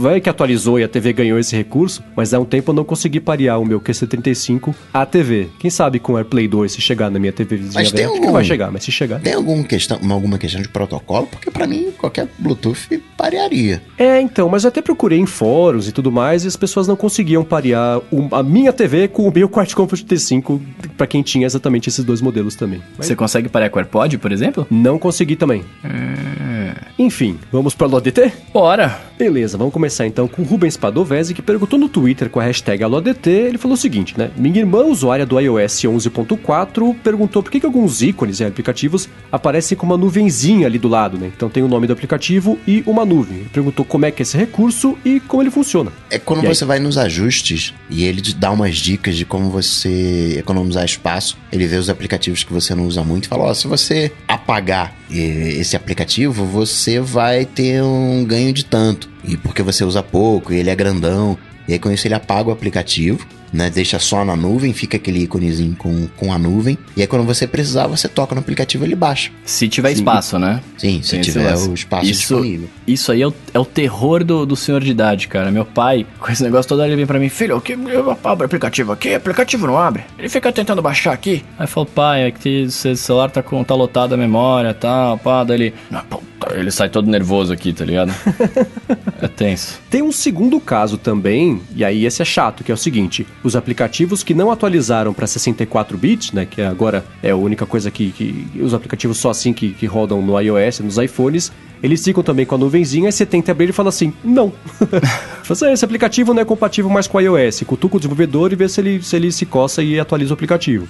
Eu tenho uns dois assim que são joguinhos antigos que eu adorava jogar, mas que não funcionam mais. Tem outro caso também quando você faz um restore e o aplicativo saiu da loja e aí ele não tem de onde baixar, né? Você, Sim. né? Se você tiver ele no iTunes, você consegue sincronizar, mas se você não tiver, ele foi perdido para todo sempre. Fica a nuvenzinha e diz o que, que você quer fazer. Quer apagar mesmo? de- deixa aqui mais um tempinho Deixa aí por, que- por valor emocional. Bom, seguindo com o hashtag AulaDT, o Hudson, ou Hudson, ou Hudson, perguntou pra gente, ele falou que tem um iMac de 21 polegadas e meia, é, que é do fim de 2013, e quer praticar edição de vídeo, né, e, e imagem também, e tá perguntando que programas que ele pode comprar ou usar, se for gratuito, que tem essa linha aí de edição de vídeo e de imagem, mas que não seja muito caro também, ou de preferência gratuito mesmo. E aí? Eu, pra imagem, uso o Pixelmator. Tenho a suíte da Adobe, mas uso muito o Pixelmator nas coisinhas que eu faço. Pra editar vídeo, eu uso o ScreenFlow. Que é bem tranquilão, vai lá, corte e tal, né? Não, é edição mesmo de vídeo, não tem os efeitos, não é um After Effects. E você tem os nativos da própria Apple, não para imagem, né? Você não tem, mas você tem o iMovie para vídeo. E agora o Davidson Santos quer saber se vale a pena trocar o Apple TV quarta geração mais uma TV da Samsung 1080p por uma Smart TV com iTunes. Será que o suporte vai ser realmente bom? É, o papo que a gente tava tendo, né, velho? É, assim, a experiência tem que esperar sair pra gente ver como é que vai ser, né? Por enquanto, tudo que todo mundo viu até agora foi um mock-up de como vai ser a interface quando isso lançar. Porque nem lá na CES o pessoal conseguiu mexer ainda, porque não tem, né? Então, se vale a pena ou não, tem que esperar pra ver. Mas eu não sei que benefícios você teria de ter o iTunes nativo se você já tem a TV da Samsung e já tem a Apple TV que dá saída pra esse tipo de conteúdo. Que dá, da entrada, enfim, você consegue consumir, né? Então você vai trocar hum, quase seis por meia dúzia, mas vai custar bastante caro pra você fazer isso. A única pergunta que eu também faria, Davidson, é que aplicativos que você usa no- nesse Apple TV? Se você É. só usa, digamos, iTunes e AirPlay, né, já seja um, um candidato para fazer essa substituição. Se você usar algum aplicativo, né, você não vai ter nas novas TVs. Por outro lado, ele vai trocar dois produtos por um, gastar dinheiro pra fazer a mesma Sim, coisa que ele sim, já faz sim. com produtos que ele já tem, né? Então aí seria só pra ter o prazer de ter uma TV nova e a experiência nativa de, de consumir o iTunes direto, na, nativo consumindo iTunes na Samsung, mas no fim das contas é isso, né? Será que a Apple colocou como exigência para Samsung, ó, mas o controle remoto tem que ser um controle remoto a Apple TV, hein?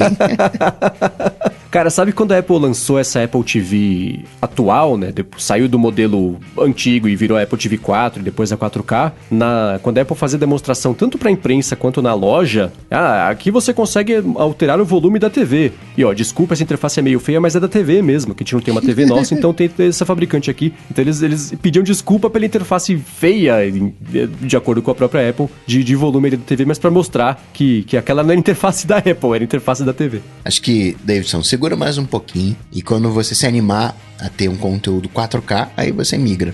Thiago Bruno tá perguntando aqui pro Marcos, né? Ele quer saber por que, que você escolheu o modelo 960 do Roomba entre tantas outras opções.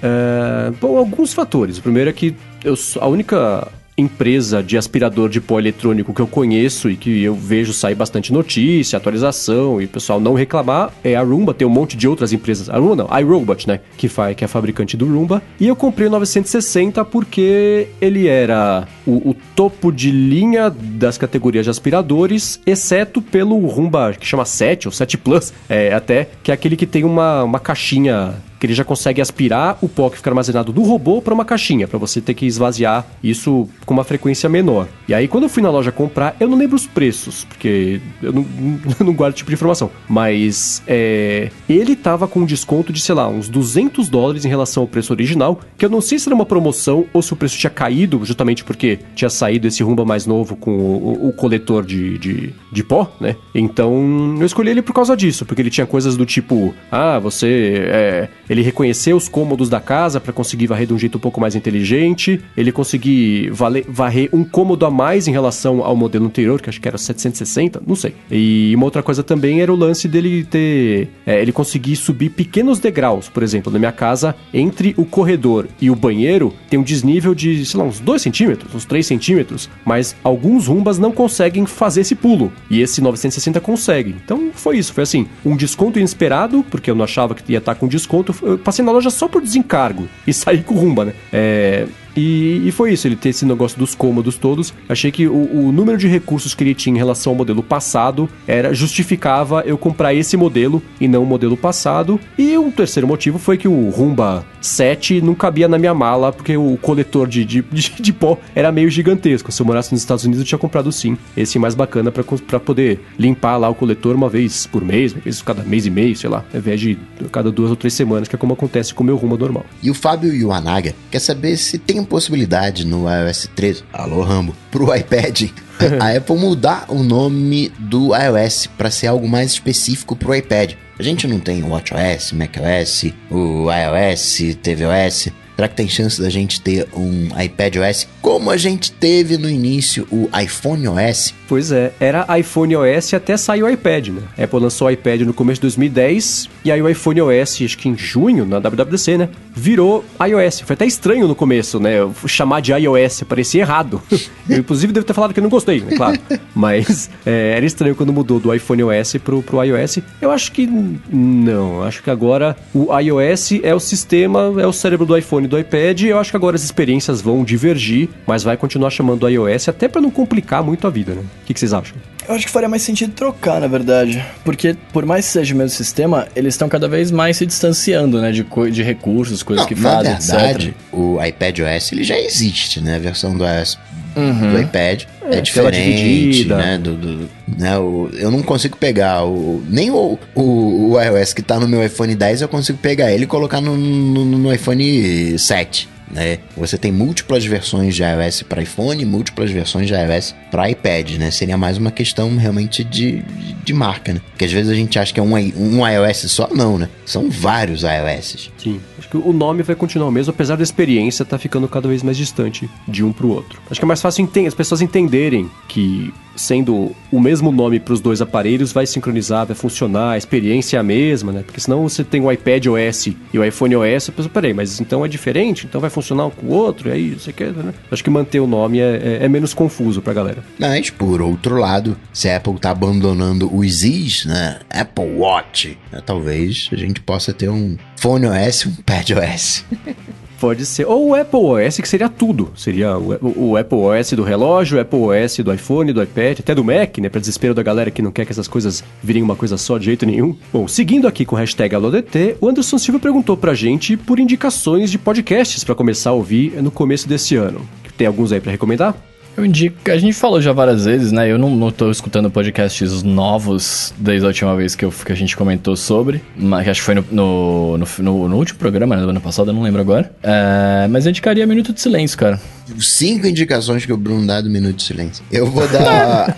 eu vou fazer. É o Calendars 5 dos podcasts. Eu vou fazer uma indicação irmã do Minuto de Silêncio, porque, né, 2019 é o ano do podcast. E a Globo dedicou um minuto da sua programação para falar de podcast, lançando um novo podcast, não, podcast do Zorra, que tem muito do DNA do, do Minuto de Silêncio, até por causa do, do, do Caco, né? Por causa do uhum. Vinícius. Então, né, né trabalho no, no, no, Zorra, roteirista. Então fica aí a, a dica pra gente ver um. Tem outros podcasts da, da Globo, mas ficaria essa, essa indicação não para acompanhar, mas para você dá uma olhadinha, ouvir, ver se gosta, se não gosta, se vai acompanhar, se não vai, para ver a qualidade da produção, se muda a qualidade da produção, se né, a produção é, é a mesma, né? a qualidade final é igual, digamos, dos amadores, né? Ficaria mais como, como um comparativo, né? Uma indicação, uma indicação de comparativo. Porque eu também gosto de fazer né, indicações diferentes. Não sou Bruno, mas dar sempre a mesma indicação. Eu gosto de variar a coisa aqui. Bom, eu vou fazer uma indicação que eu já fiz e uma nova. A que eu já fiz e todo mundo vai estar tá adivinhando já é do 20,000 Hertz, né? Eu que pensei é... que fosse o SciCast. Não, não, não. Merece indicação também. Quem não escutou o episódio, é, o SciCast, cara, mora no meu coração de forma eterna. Outro que mora também no meu coração é o 20,000 Hertz, que é um podcast sobre sons, sobre áudio, sobre música, sobre audição. E cada episódio eles exploram umas coisas diferentes. Tem um que fala sobre som no espaço, outro fala sobre o grito, o grito Wilhelm lá que tem no, na, na história do cinema, outro fala sobre sons que estão entrando em, entrando em extinção, entrando em extinção. E, enfim, é um, é um documentário em forma de áudio. É o único podcast que eu não escuto de forma acelerada, pra, porque eu entendo ele como um consumo de tão importante, tão, tão é, é, cuidadoso quanto de filme. E o outro podcast eu descobri recentemente, apesar de ter aí quase um ano, que é o podcast da série The Good Place. Então, ele é apresentado inclusive pelo. É, como é que ele chama? O maluco que faz o Chan, esqueci o nome do ator da, na série. E cada episódio do podcast é sobre um episódio da série e é sempre com entrevistas com os atores, com roteiristas, com os produtores, com, com é, cinematógrafo, com quem cuida do áudio, com quem cuida do guarda-roupa. Então é, é, super interessante e ele tem muita informação bacana, como por exemplo o fato de nos episódios ele tá falado que assim, os roteiristas trabalham com 12 monitores e um teclado para escrever o episódio. Então quem tá escrevendo o episódio escreve, todo mundo olha no seu próprio monitor e vai dando pitaco e vai falando das piadas, de lá mas o teclado é só uma pessoa que tem ali o teclado do destino para conseguir escrever o, o, episódio. Então tá aqui na descrição do episódio a recomendação que é o podcast oficial do The Good Place, que é uma série, eu esqueci, faltou falar, né? É uma série super bacana, é, é, é de meia horinha ali, é uma sitcom, mas cara, é das mais inteligentes que pintaram nos últimos anos. Né? Eu adoro essa série e quem gosta de comédia certamente vai gostar, se não conhece ainda, The Good Place, uma série bem bacana. E já que a gente tá falando de podcast, o Genício Zanetti que a gente encontrou no encontro do ADT aqui no Rio de Janeiro, quer saber se tem algum player de podcast para iOS que consiga ordenar os episódios por duração. Ele falou que no Android tem. Olha só, no Android tem e no iOS que eu saiba não tem. Vocês conhecem algum? Eu não. Eu não, eu não consigo, né, listar aqui todos. Provavelmente tem algum com algumas configurações a mais. O que eu uso, o Pocket Cast não tem. Eu até abri aqui para ver se tinha e não tem. Ele só ordena pelo o, o release date, né, mais novo, mais antigo, pelo nome do, do podcast, mas pela duração, não. Se você que está escutando conhece algum aplicativo do iOS e consiga ordenar por duração do episódio, manda pra gente que entra aqui como follow-up no episódio que vem. Agora, ainda sobre o aplicativo de podcasts, o Felipe Morandim perguntou se além do aplicativo nativo, Bruno Casemiro de podcasts do iOS, tem algum outro que permita transferir o episódio direto por Apple Watch para tocar direto do Apple Watch no fone de ouvido quando ele for sair para correr, por exemplo. Tem o queridinho do seu Mendes, que ele, Mendes sempre fala dele, como é que é o nome mesmo? Até esqueci o nome. Overcast. Overcast. E tem. Também tem motivo para eu gostar, ele faz coisas como essa. e tem também o Minicast. Sim, sim, sim. Nos dois, agora que saiu o WatchOS mais recente, melhorou um pouquinho porque levava 14 anos para você conseguir transferir um episódio de podcast pro relógio. Agora tá mais rapidinho, especialmente se você transfere é, é, quando tá conectado na energia o relógio. Mas tá, tá melhorando. Mas o Overcast faz. Inclusive eu transferi esses dias, comecei a transferir mais para tô começando a correr lá em volta de casa, de novo, né? E aí é, é, tá, tá, tá funcionando, funciona bacana, vale o teste. Eu não sei se isso funciona para transferência, mas você já tentou cortar o Bluetooth? Desligar o Bluetooth? Para transferir pelo Wi-Fi? Aí vai mais rápido. Com não a, testei. Com a atualização eu faço essa gambiarra. Eu desligo a conexão. Bora, recentemente parou de funcionar. Mas eu desligava a conexão né, tava lá rodando as coisas todas, eu desligava o Bluetooth, aí ia pelo Wi-Fi. Boa, e agora ainda sobre o Apple Watch, né? O Douglas Biasioli perguntou, falou que ele comprou um Apple Watch Série 3 e perguntou recomendações de, de aplicativos que foquem em produtividade e em exercícios. E aí? Eu gosto muito do calendário em si, propriamente tal, para te mostrar né, qual é a próxima coisa que você tem para fazer. E o OmniFocus, né? Eu uso o OmniFocus e eu também consigo ver as tarefas que eu tenho, né, as próximas metas, como complicação. Não é exatamente aplicativo, né? Eu não sei se eu uso. Acho que o único aplicativo, aplicativo mesmo que eu uso do Apple Watch é o de corrida, né? O Runkeeper. E que eu abro o aplicativo e tal. Agora, todos os outros eu interajo por complicação. E você, Bruno? Eu não uso para isso, né, mano? Então não tenho o que recomendar aqui. Nem exercício, nem produtividade? Não. Tudo bem. Bom, eu uso o Pedometer Plus Plus, né, que é do David Smith, que enfim, ele, ele coleta melhor no Apple Watch, porque você usa o Apple Watch no pulso o tempo inteiro, em teoria, né? Então você consegue coletar mais dados. E ele também tem é, é recurso de corrida, tinha até de podcast, acho que ainda tem, mas é meio escondido. É... E para produtividade, é aquela coisa, né? Assim, o relógio ele é muito mais um, um, um acessório bem marginal do sistema do que uma coisa para você ser produtivo com ele. Então, é, o meu uso, eu tenho o aplicativo Do, que é D-U-E, que é o que eu deixo os alarmes para conseguir é, fazer é, o loop matinal, né? Então, quatro horas todo dia toco o alarme para eu fazer, parar o que eu tô fazendo e pegar as notícias. E o legal dele é que ele fica te notificando cada cinco minutos até você falar, tá bom, já fiz, pronto, para de notificar. Então é melhor do que uma notificação notificação pontual e uso também o Todoist no relógio para coisas pontuais, do tipo lista do supermercado. Em vez de eu tirar o iPhone do bolso, ver se falta o leite, se que, que, além do leite, se eu peguei, se pegar o ovo, não sei o que lá, é, no relógio é mais fácil que tá com a mão ali no, no, no carrinho do supermercado, você já mexe ali no relógio no pulso e é um pouco mais eficiente. Mas de produtividade é meio isso, assim, não tem tanta. Ele não dá um adianto tão grande de produtividade, não. É mais para outras coisas, tipo saúde, notificação. E notificação, né? Você não perguntou, mas vou responder. É o menor número possível de notificações para as que chegarem no relógio serem realmente importantes e ele justificar o, o uso e existência do recurso, né? E pra gente fechar aqui, ô Coca, o hum. Claro Pires está perguntando aqui, ó, ele, ele fala que você sempre comenta, né, da firewall que você usa no Mac e tal. Você tem alguma recomendação para Windows? Para Windows eu uso o Zone Alarm tem uns 15 anos, 17 anos que eu uso o Zone Alarm. É gratuito ou é pago? Gratuito, tem a versão gratuita e a versão paga. Ele assim, uhum. né, dá conta do, do, do recado, né? a oitava maravilha do mundo, mas é o, o, o, que eu venho usando. Boa. O link tá aqui na descrição, junto de todo o resto, né? Os aplicativos, podcasts, notícias, tudo mais que a gente comentou aqui ao longo do episódio, tanto, tanto aqui na descrição, quanto no área de transferência.com.br barra 108. Quero agradecer, como sempre, Eduardo Garcia aqui pela edição do podcast, aos nossos queridos adetêncios no apoia.se barra de transferência, a quem recomenda o podcast, deixa a variação no iTunes, recomenda podcasts em geral, porque 2019 será o ano do podcast na galáxia, então, obrigado a todo mundo que ajuda aqui a espalhar a nossa palavra podcastica para todo mundo. É isso aí, Gustavo e Bruno, como sempre, valeu também pela co-apresentação aqui de mais esse episódio. Acabou ter, ou vai ter Net? Então, você tem a escolha agora, ou você termina o episódio e passa pro próximo, ou você no bonus track, né, depois do nosso encerramento, vai escutar o que a gente achou sobre Net. Então, para você que vai ficar por aqui, é, eu sou bate lá no Google, bate Coca-Tech, que você me encontra, a gente tro troca uma bola. E se você for continuar, a gente ainda se encontra já já no Bendersnet. Valeu, eu sou arroba Bruno Casemiro e já já tamo aí. Boa, eu sou MVC Mendes no Twitter, apresento o Loop Matinal que voltou nessa semana, que é o podcast diário aqui de tecnologia do Loop Infinito. E é isso aí, galera. Tudo dito e posto, a gente volta na semana que vem. Valeu! Falou, tchau, tchau.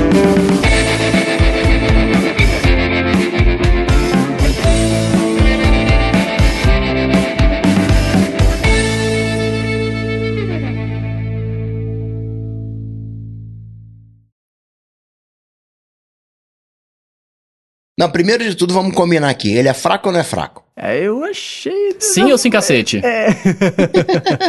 eu achei fraquinho, não gostei muito, não. Mas calma, vamos lá. Por que, que vocês acharam fraco? Eu gostei, tá? Assim, eu achei legal. Primeiro que eu não sei eu se é um filme ou se é um videogame. Eu queria Mas assistir. Não, não, não, interessa. Não, interessa. Não, importa pra interessa. você curtir. Interessa. Eu, tô, tô... eu queria assistir a obra sem. É, descobrir qual é o final final mesmo. Assistir sem escolher nada. Porque quando você não faz nada, ele acaba escolhendo para você. Uhum. Mas ele escolhe aleatório ou ele segue uma, um padrão? Hum, não sei. Por isso que eu queria então, assistir. Então, é. para saber qual. Esse, né, em tese, deveria ser o final final, né? Então, mas não tem isso, porque quando, quando você chega naquela parte em que ele fala assim, ah, alguém está escolhendo para mim, né? É, eu falei, ah, não, não vou escolher para você não, você tem livre-arbítrio, menino. Daí eu não escolhi a próxima. Porque eu falei, ah, quero ver o que acontece, né? Se, se eu não escolher, se para, se volta, se, né? O que acontece. Uhum. E aí ele escolhe automaticamente alguma coisa. Aí eu como, como voltei a escolher, porque eu falei, ah, mano, deixa eu continuar meu caminho aqui. A sorte é que ele escolheu a opção que eu escolheria. Que é na hora, uhum. foi na, na, hora de tomar o remédio, né? Que ele fala assim, ah, você toma o remédio ou joga na privada? Aí eu tomei o remédio. Falei, não, sou, tô louquinho, eu vou tomar, né? em tese, você tem, acho que um trilhão de combinações possíveis. Uh. A, gal a, galera do, do, do, da produção. Do Reddit, só pode ser. Disse ah, que óbvio. tem cenas que eles gravaram e não conseguiram achar. Eles não sabem uh -huh. onde é que estão. Porque tem umas coisas que se você escolher duas vezes a mesma opção, tem uma hora em que você escolhe uma foto. E se você escolher a foto duas vezes, você escolheu a foto. Aí dá ruim e ele fala, tá, o que, que você quer fazer agora? Aí o cara escolhe a foto de novo. é apresentado uma outro, um outro circuito diferente do anterior, Sim. embora seja a mesma opção. Bom, vamos falar, mas antes disso então, ó, pessoal, vamos falar sobre o Bandersnatch, né, de Black Mirror. Então, se você que tá escutando não viu e quer ver sem spoilers, guarda esse episódio, o restinho dele aqui para escutar depois, porque a gente vai falar sobre a história, falar sobre o que acontece. Então, só para você estar avisado aí, toca o sininho do, dos spoilers, Edu.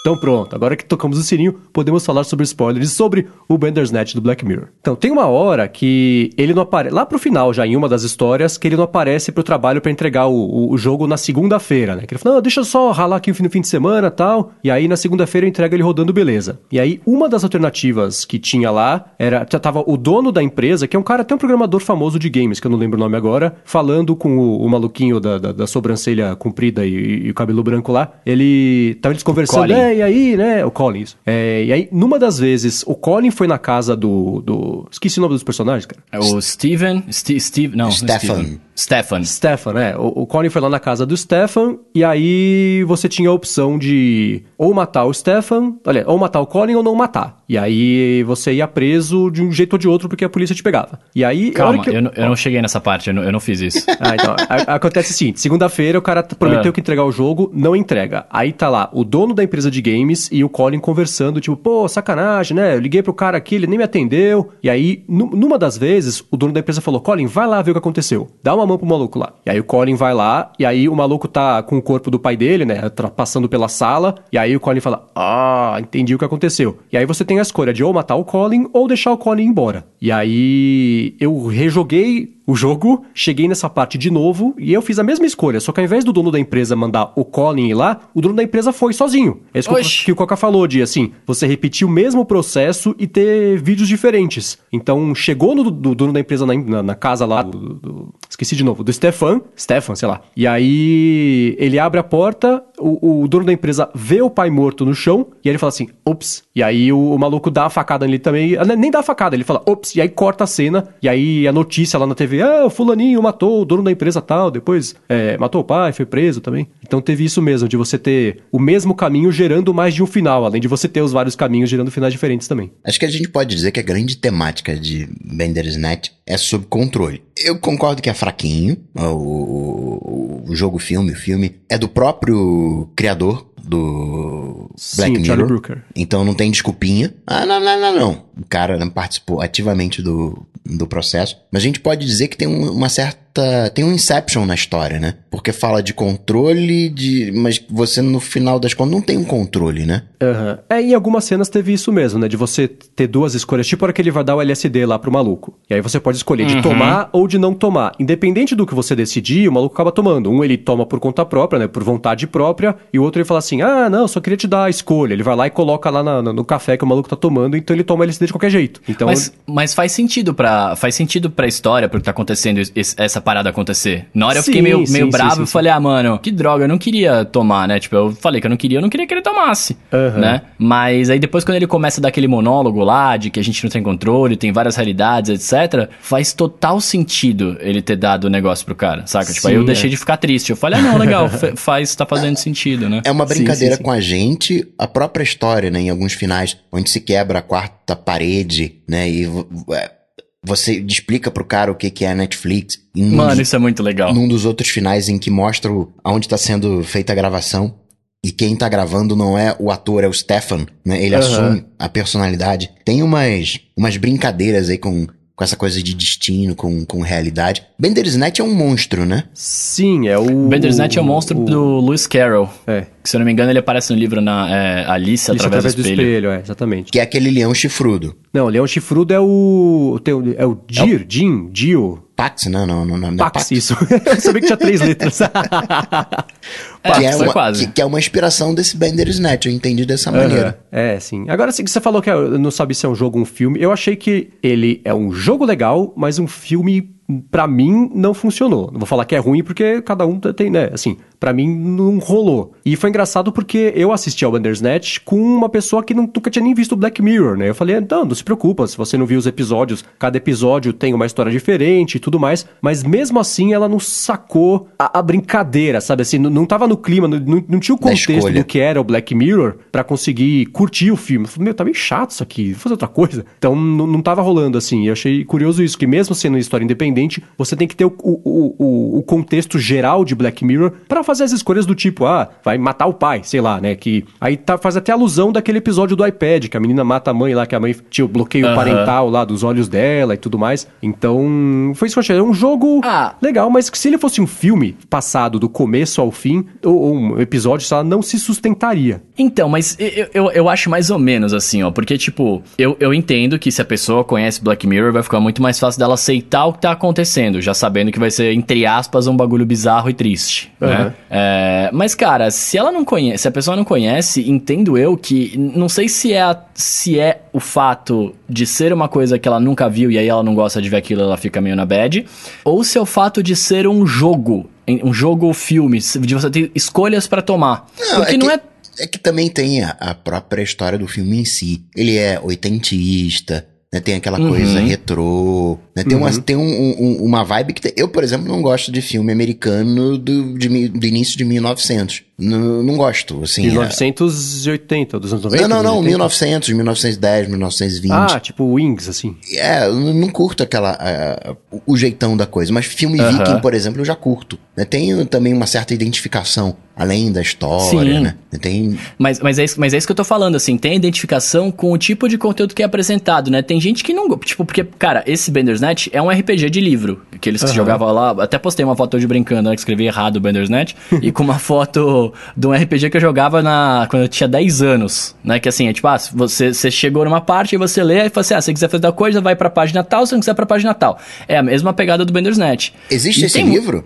Existe. O não, não, do Bandersnatch, Bandersnatch não. Mas existe livro de RPG que são assim, É, que é igualzinho o aventura, Bandersnatch. É, Mas é. teve um jogo, né? O livro não tem. O, aquele Jeff, o, né, whatever, né, que escreve, teria no filme escrito o livro, ele também não existiu. Mas a empresa, de fato, existiu, né? Com o jogo Bandersnatch, mas que acabou nunca vendo a luz do dia. Acabou A empresa faliu, a empresa, empresa software. faliu. É, como é que ela chama? É, ima Imagem e Software chamava a empresa, acho, se não me engano. E depois dizem, né? Tem um outro jogo, Brataca, alguma coisa assim, que seria a- que pegaram aquilo que tinham feito do Bandersnatch e fizeram esse jogo. Saiu em 1986, alguma coisa assim. É, não um, sabia um disso, dos, um dos fina um dos finais não, mas a, a, a- essa empresa, a empresa que faliu, ela faliu em 9 de julho de 84, que é exatamente quando começa a primeira cena do, do filme, né? Ah. Que ele tá deitado na cama e aparece lá, 9 de julho de 84, que é quando Sim, faliu sim, a sim. empresa. Que essa, é- essa é uma das curiosidades que eu peguei aqui. Ah, bacana. Agora, das, do- dos finais, quais que vocês conseguiram chegar que de fato. Porque tem uns que são meio game over, né? Assim, que ele. A hora que você chega num, num, num beco sem saída, a, a cena te mostra. né, você tem as duas TVs lá, né? Uma TV voltando pra uma cena anterior e outra pra você tocar o, Então. o- a escolha, a última escolha que você fez, que são coisas diferentes ali no ponto, na timeline da história. Quais que vocês chegaram que foram finais de verdade, que pra mim eu conto como um ou um review do, do, do jogo, né, do- de ter aquele carinha lá, e aí, quantos, quantas, ah, dou duas estrelas, o jogo parece que foi feito correndo e que alguém pegou no meio do caminho pra terminar porque ninguém sabe o que aconteceu com o autor principal, e o autor principal tá na cadeia, sei lá. E, enfim, é, esses antes- são os antes- finais que, eu, que, eu, que eu considero final mesmo, e não game over, sei É, lá. é isso que eu queria perguntar, porque o que eu tava considerando final é quando aparece pra você poder ver os créditos. É, tipo, mais ou continuar ou ver créditos. Então, não, porque o ver créditos aparecia assim, depois da terceira ou quarta vez que dava isso que eu tô chamando de game over, aparecia no cantinho em cima, ver créditos, que é pra. Ah, tá bom, tá, tá, cansei. Ver crédito pra acabar logo. Ah, Mas entendi. eu considero o final, não quando tinha duas TVs te dando escolhas pra você voltar em, em, em save points, sei lá, mas sim acabar mesmo do tipo, ah, o jogo foi lançado, é, ou o jogo foi cancelado, cadê o jogo, entendeu? Um- uma cena gravada pra encerrar a história de um jeito ou de outro aí. Eu cheguei nos Ah. três ou quatro desses. Ah, então eu cheguei nos 3 ou 4 também. Eu achei Acho que eu tava considerando só crédito, então eu cheguei mais. Eu cheguei no. Assim, olhando assim, acho que eu cheguei nos 5, 6. Tem. Ó, o primeiro- Vai, vai, vai. Qual é o primeiro que você chegou, Bruno? O primeiro que eu cheguei é falando que eu quero trabalhar na empresa. Aí, logo no comecinho, você quer trabalhar na empresa, aí você Aham. começa a fazer o jogo ali, aí falar, o, o, ca- o Colin bate no seu e fala, ah, escolha errada, amigão. É. E aí já corta a cena, fala, o jogo foi uma porcaria. Porcaria, 0 é, cinco, zero de 5 estrelas. Aí o cara, ah, vou fazer de novo. E ele levanta Cara, eu achei quarto. forçadaças essas coisinhas, essas brincadeirinhas com voltar no tempo, fazer escolhas diferentes. Eu acho que assim, tem o jeito sutil e o jeito martelado de fazer. Eles fizeram muito martelado com uma marreta hidráulica, sei lá se existe isso. Que ficava nesse negócio de, ah, o que você diria pra ele? Ah, eu diria pra ele voltar no tempo e fazer escolhas diferentes. Fala, poxa, jura? Assim, não tinha outro jeito de, de fazer essa brincadeirinha? Só faltava dar uma piscadinha pra tela, assim, depois de falar isso, sabe? O Colin meio Mas que essa ele- foi uma meio- delas. Meio que é um, um deus da parada, né? O Colin é o, é o, é o, é o agente Smith, cara. ou, ou aquele. É o chapeleiro maluco, né? Que, Não, que, dá- ele é, que o, vai ele é dando o, as o dicas. gato lá, que, É o que o vai gato. dando as dicas. Ah, É. pode crer, pode crer. Mas Olha aí, te- teve essa. Essa escolha eu não fiz. Essa escolha eu falei, o quê? Trabalhar aqui? Eu vou trabalhar sozinho em casa. Escolhi de, de, de não aceitar só. o emprego. Falei, ah, eu não, eu fui lá pegar um emprego bom pra ter gente comigo. Porque eu, eu falei, mano, o moleque é maluco, não gosta de falar com as pessoas tal. Eu falei, velho, ele precisa de contato social, vamos trabalhar lá, né? Porque assim, até, até a parte que ele fala que alguém tá escolhendo pra ele, eu tava entendendo isso como se eu fosse moleque. Aham. né? Então todas as coisas que eu tava baseando era assim, mano, é o que eu faria nessa situação. Né, do que ele me dá, eu, eu falei, não, deixa o que eu vou pegar aqui. Tanto que a primeira música que eu escolhi foi a, a música da esquerda, que eu esqueci o nome agora, que eu achei mais, eu, eu, achei mais, parecia ser mais da hora tal. Uhum. Aí na hora que ele fala que, não é, que alguém tá escolhendo pra ele, eu falei, opa, peraí, o jogo, o jogo mudou. Agora, Uhum. agora entendi que é outra coisa isso aqui, sim, né? sim. É, Essa então foi fui- parte que, que me despertou. Que eu achei, putz, tá, tá, tá virando pra uma coisa legal. Porque até aí, é isso, é um escolha sua aventura. Beleza. A hora que a coisa fica meio meta, que ele começa a sacar que estão escolhendo pra ele isso vira parte da história, história eu falei, hum, agora está virando o Black Mirror que eu conheço, sabe? Assim, vamos subverter Aham. isso aqui de, de, de, de um jeito que gere uma certa culpa ou que...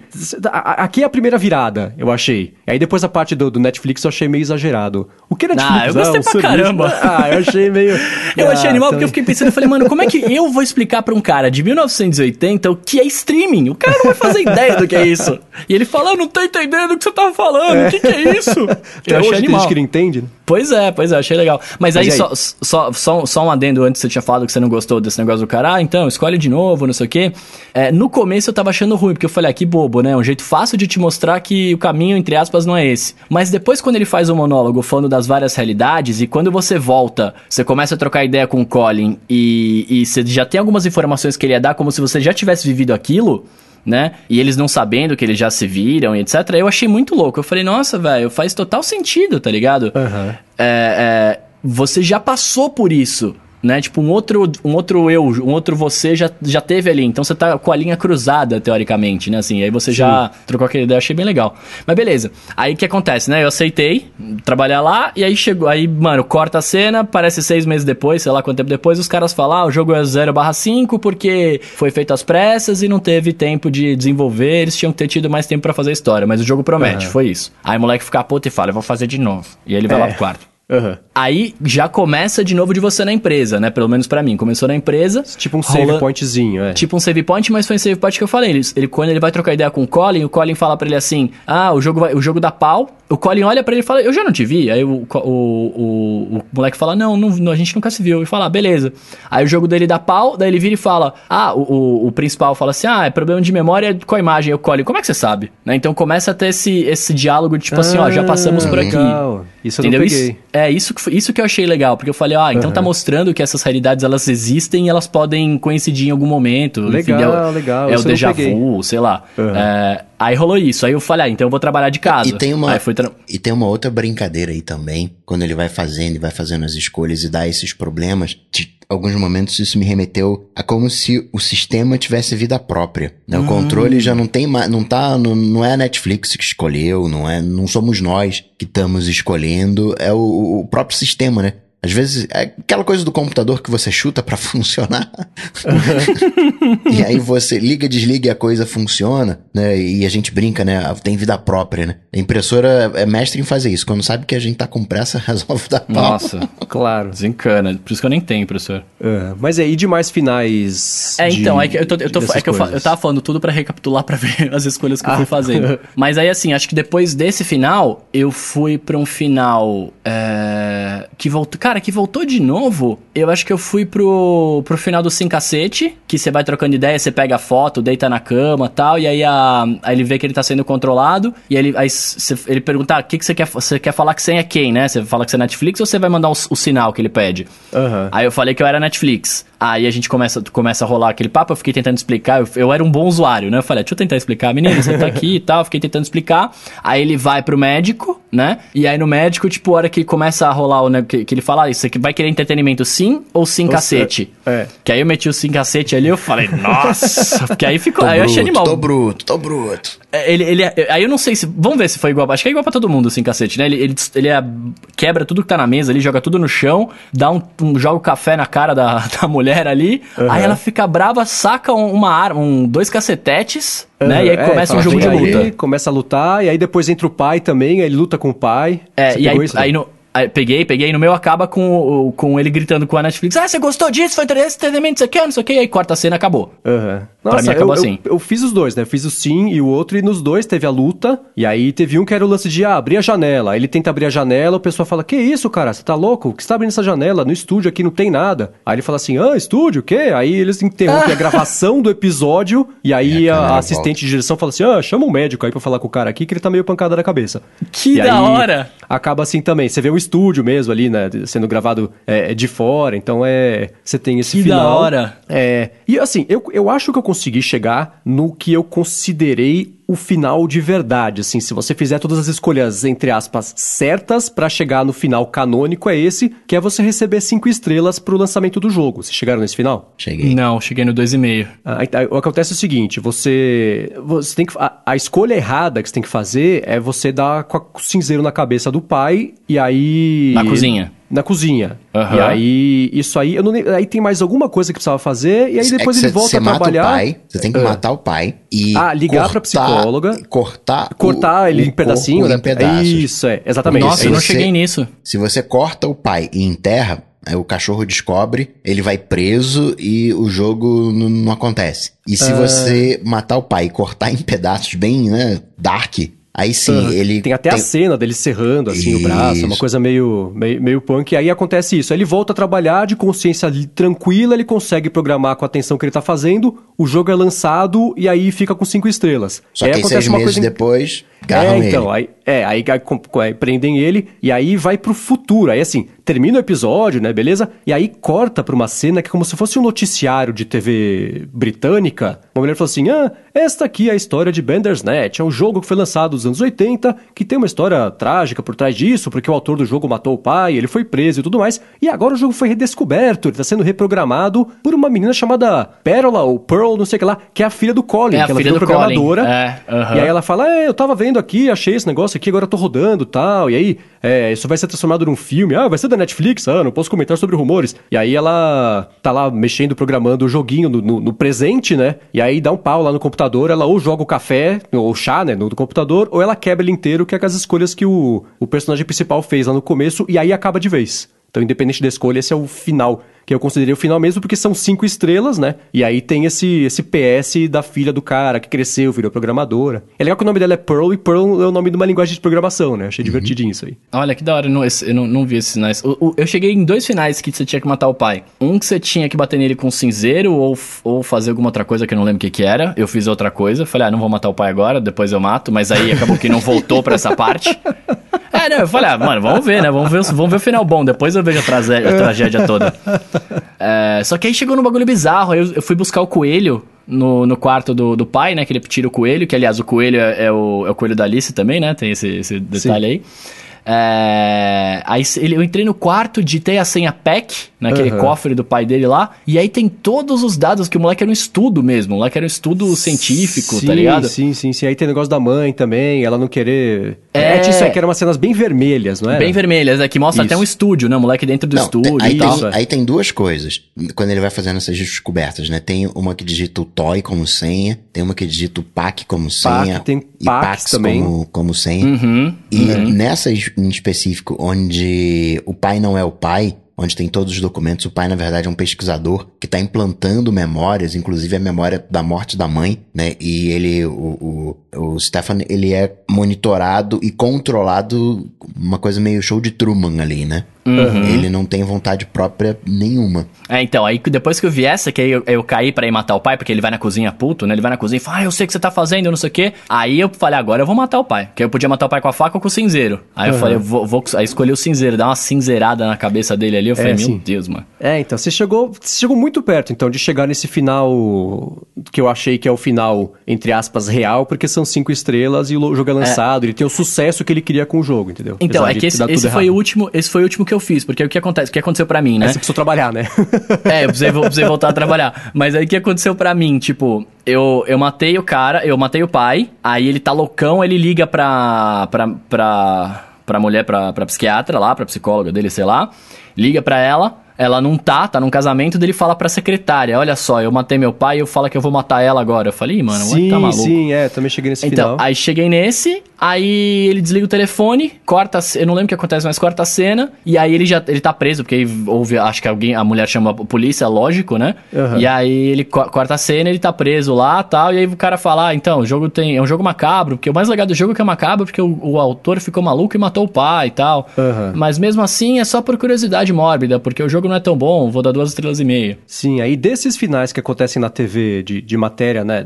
Teve um que, assim, quase todos a empresa faliu, a empresa de games, ou todos acho que a empresa faliu, né? Uhum. E aí tem uhum. isso que tem entrevista com o dono da empresa e falou: ah, eu também fui prejudicado, cadê a pena pra mim, né? Cadê a pena se as pessoas ficarem com peninha? É, ah, tá só o cara aí na cadeia que ele perdeu, mas eu também perdi muita coisa. Aí tem os que tem entrevista só com o Corin falando: ah, acho que, né, o mundo tem realidade paralela, e aí não sei o que lá, e fala assim: o Corin foi preso depois por portar drogas ilegais, psicotrópicas. E é, aí tem o que era louco. tem os dois, né? E aí tem, tinha uma outra coisa. Ah, vocês chegaram em alguma alternativa que se tinha que lembrar o número da psicóloga? Que, isso, que eu, cheguei, eu, eu, cheguei. Eu fiquei nervoso para digitar aquele é. negócio ali.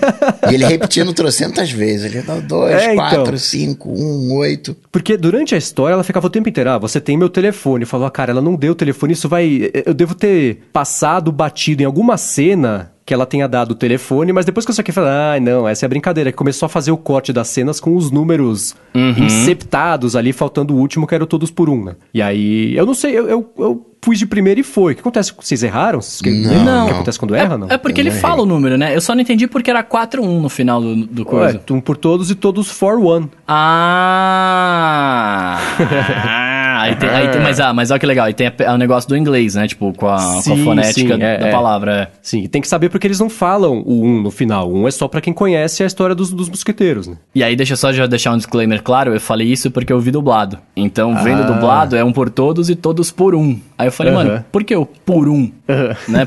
Por um, tipo, não tem nada a ver. Ó, tá isso, por isso que. Olha a diferença que faz, né? Uma boa tradução. Ah, é que uma é. tradução foi boa, enfim. E não, é, exatamente, é. Mas aí, vocês acham que vai ter. Eu acho que vai ter mais conteúdo desse tipo. Assim, olhando pra história, é o que eu comentei. Assim, se fosse um episódio de Black Mirror, não entraria na minha lista de favoritos. Acho que ele não se sustenta como uma história contada do início ao fim, porque é, ela se apoia muito no lance de ser interativo. Eu acho que o episódio ideal teria sido, mesmo com essa história da, da, da metalinguagem de a, a, a, influência na história, entrar na história como você está influenciando a história, acho que tem, tem ótimos episódios, né, que, que a premissa consegue se sustentar com sobre, pra, pelo menos para mim, esse não foi um deles. Então, acho que sim, como comentei, como episódio ou como filme, especialmente como filme, né, assim, duas horas de conteúdo não é, para mim, pelo menos, um bom filme. Acho que tem outros episódios que, que conseguiram se é, é, é, é passar a, a, a, sensação Black Mirror melhor do que esse aí. Mas acho que fez barulho suficiente para garantir que a gente vai ver bem mais coisa desse tipo no futuro, né? Netflix e outras plataformas também, né? Eu acho que Black Mirror, como um todo, ele provoca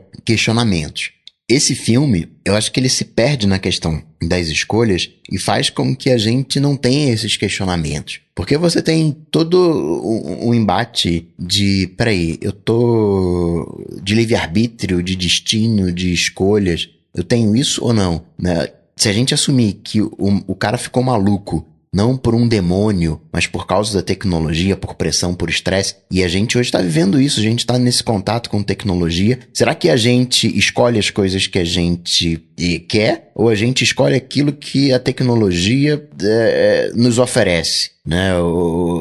Falando, né, tangendo um pouco ali em cima do, do, do fake news. Então, é, tem umas coisas ali interessantes para serem debatidas em questão de destino, as referências. Quando vocês pegaram um coelhinho, né? E alteraram o. fizeram a mãe morrer no. Quer dizer, né, fazer o garotinho morrer junto com a mãe. Sim, dele junto. Eu, eu não peguei Eu não esse fiz, final do tipo, ir com ela. Falei, óbvio que não, que eu vou morrer com ela, eu não quero morrer. E aí. e- e eu- E depois nesse- eu vi que era exatamente isso que acontecia. E ele vai, ele vai alterar o passado, ele passa por dentro do espelho, né? Tem uma né, referência Ah, aí a, eu peguei isso de, no- do- dentro do espelho. Ele vai, atravessa o espelho, coloca o coelho no, no lugar. E quando ele, ele tá nessa, nesse ramo, você descobre que ela vai pegar o ônibus de 8h45 a qual- de qualquer jeito. Então aquele papinho que ela diz, pô, então, olha só o lance, né? Então agora eu vou ter que pegar o ônibus de. O trem, né? De 8h45, que é o trem que descarrilha. Na verdade, ela sempre vai pegar o, o, o trem de 8h45. É, quem viu Lost já sabia disso, né? É, tem umas, umas, é,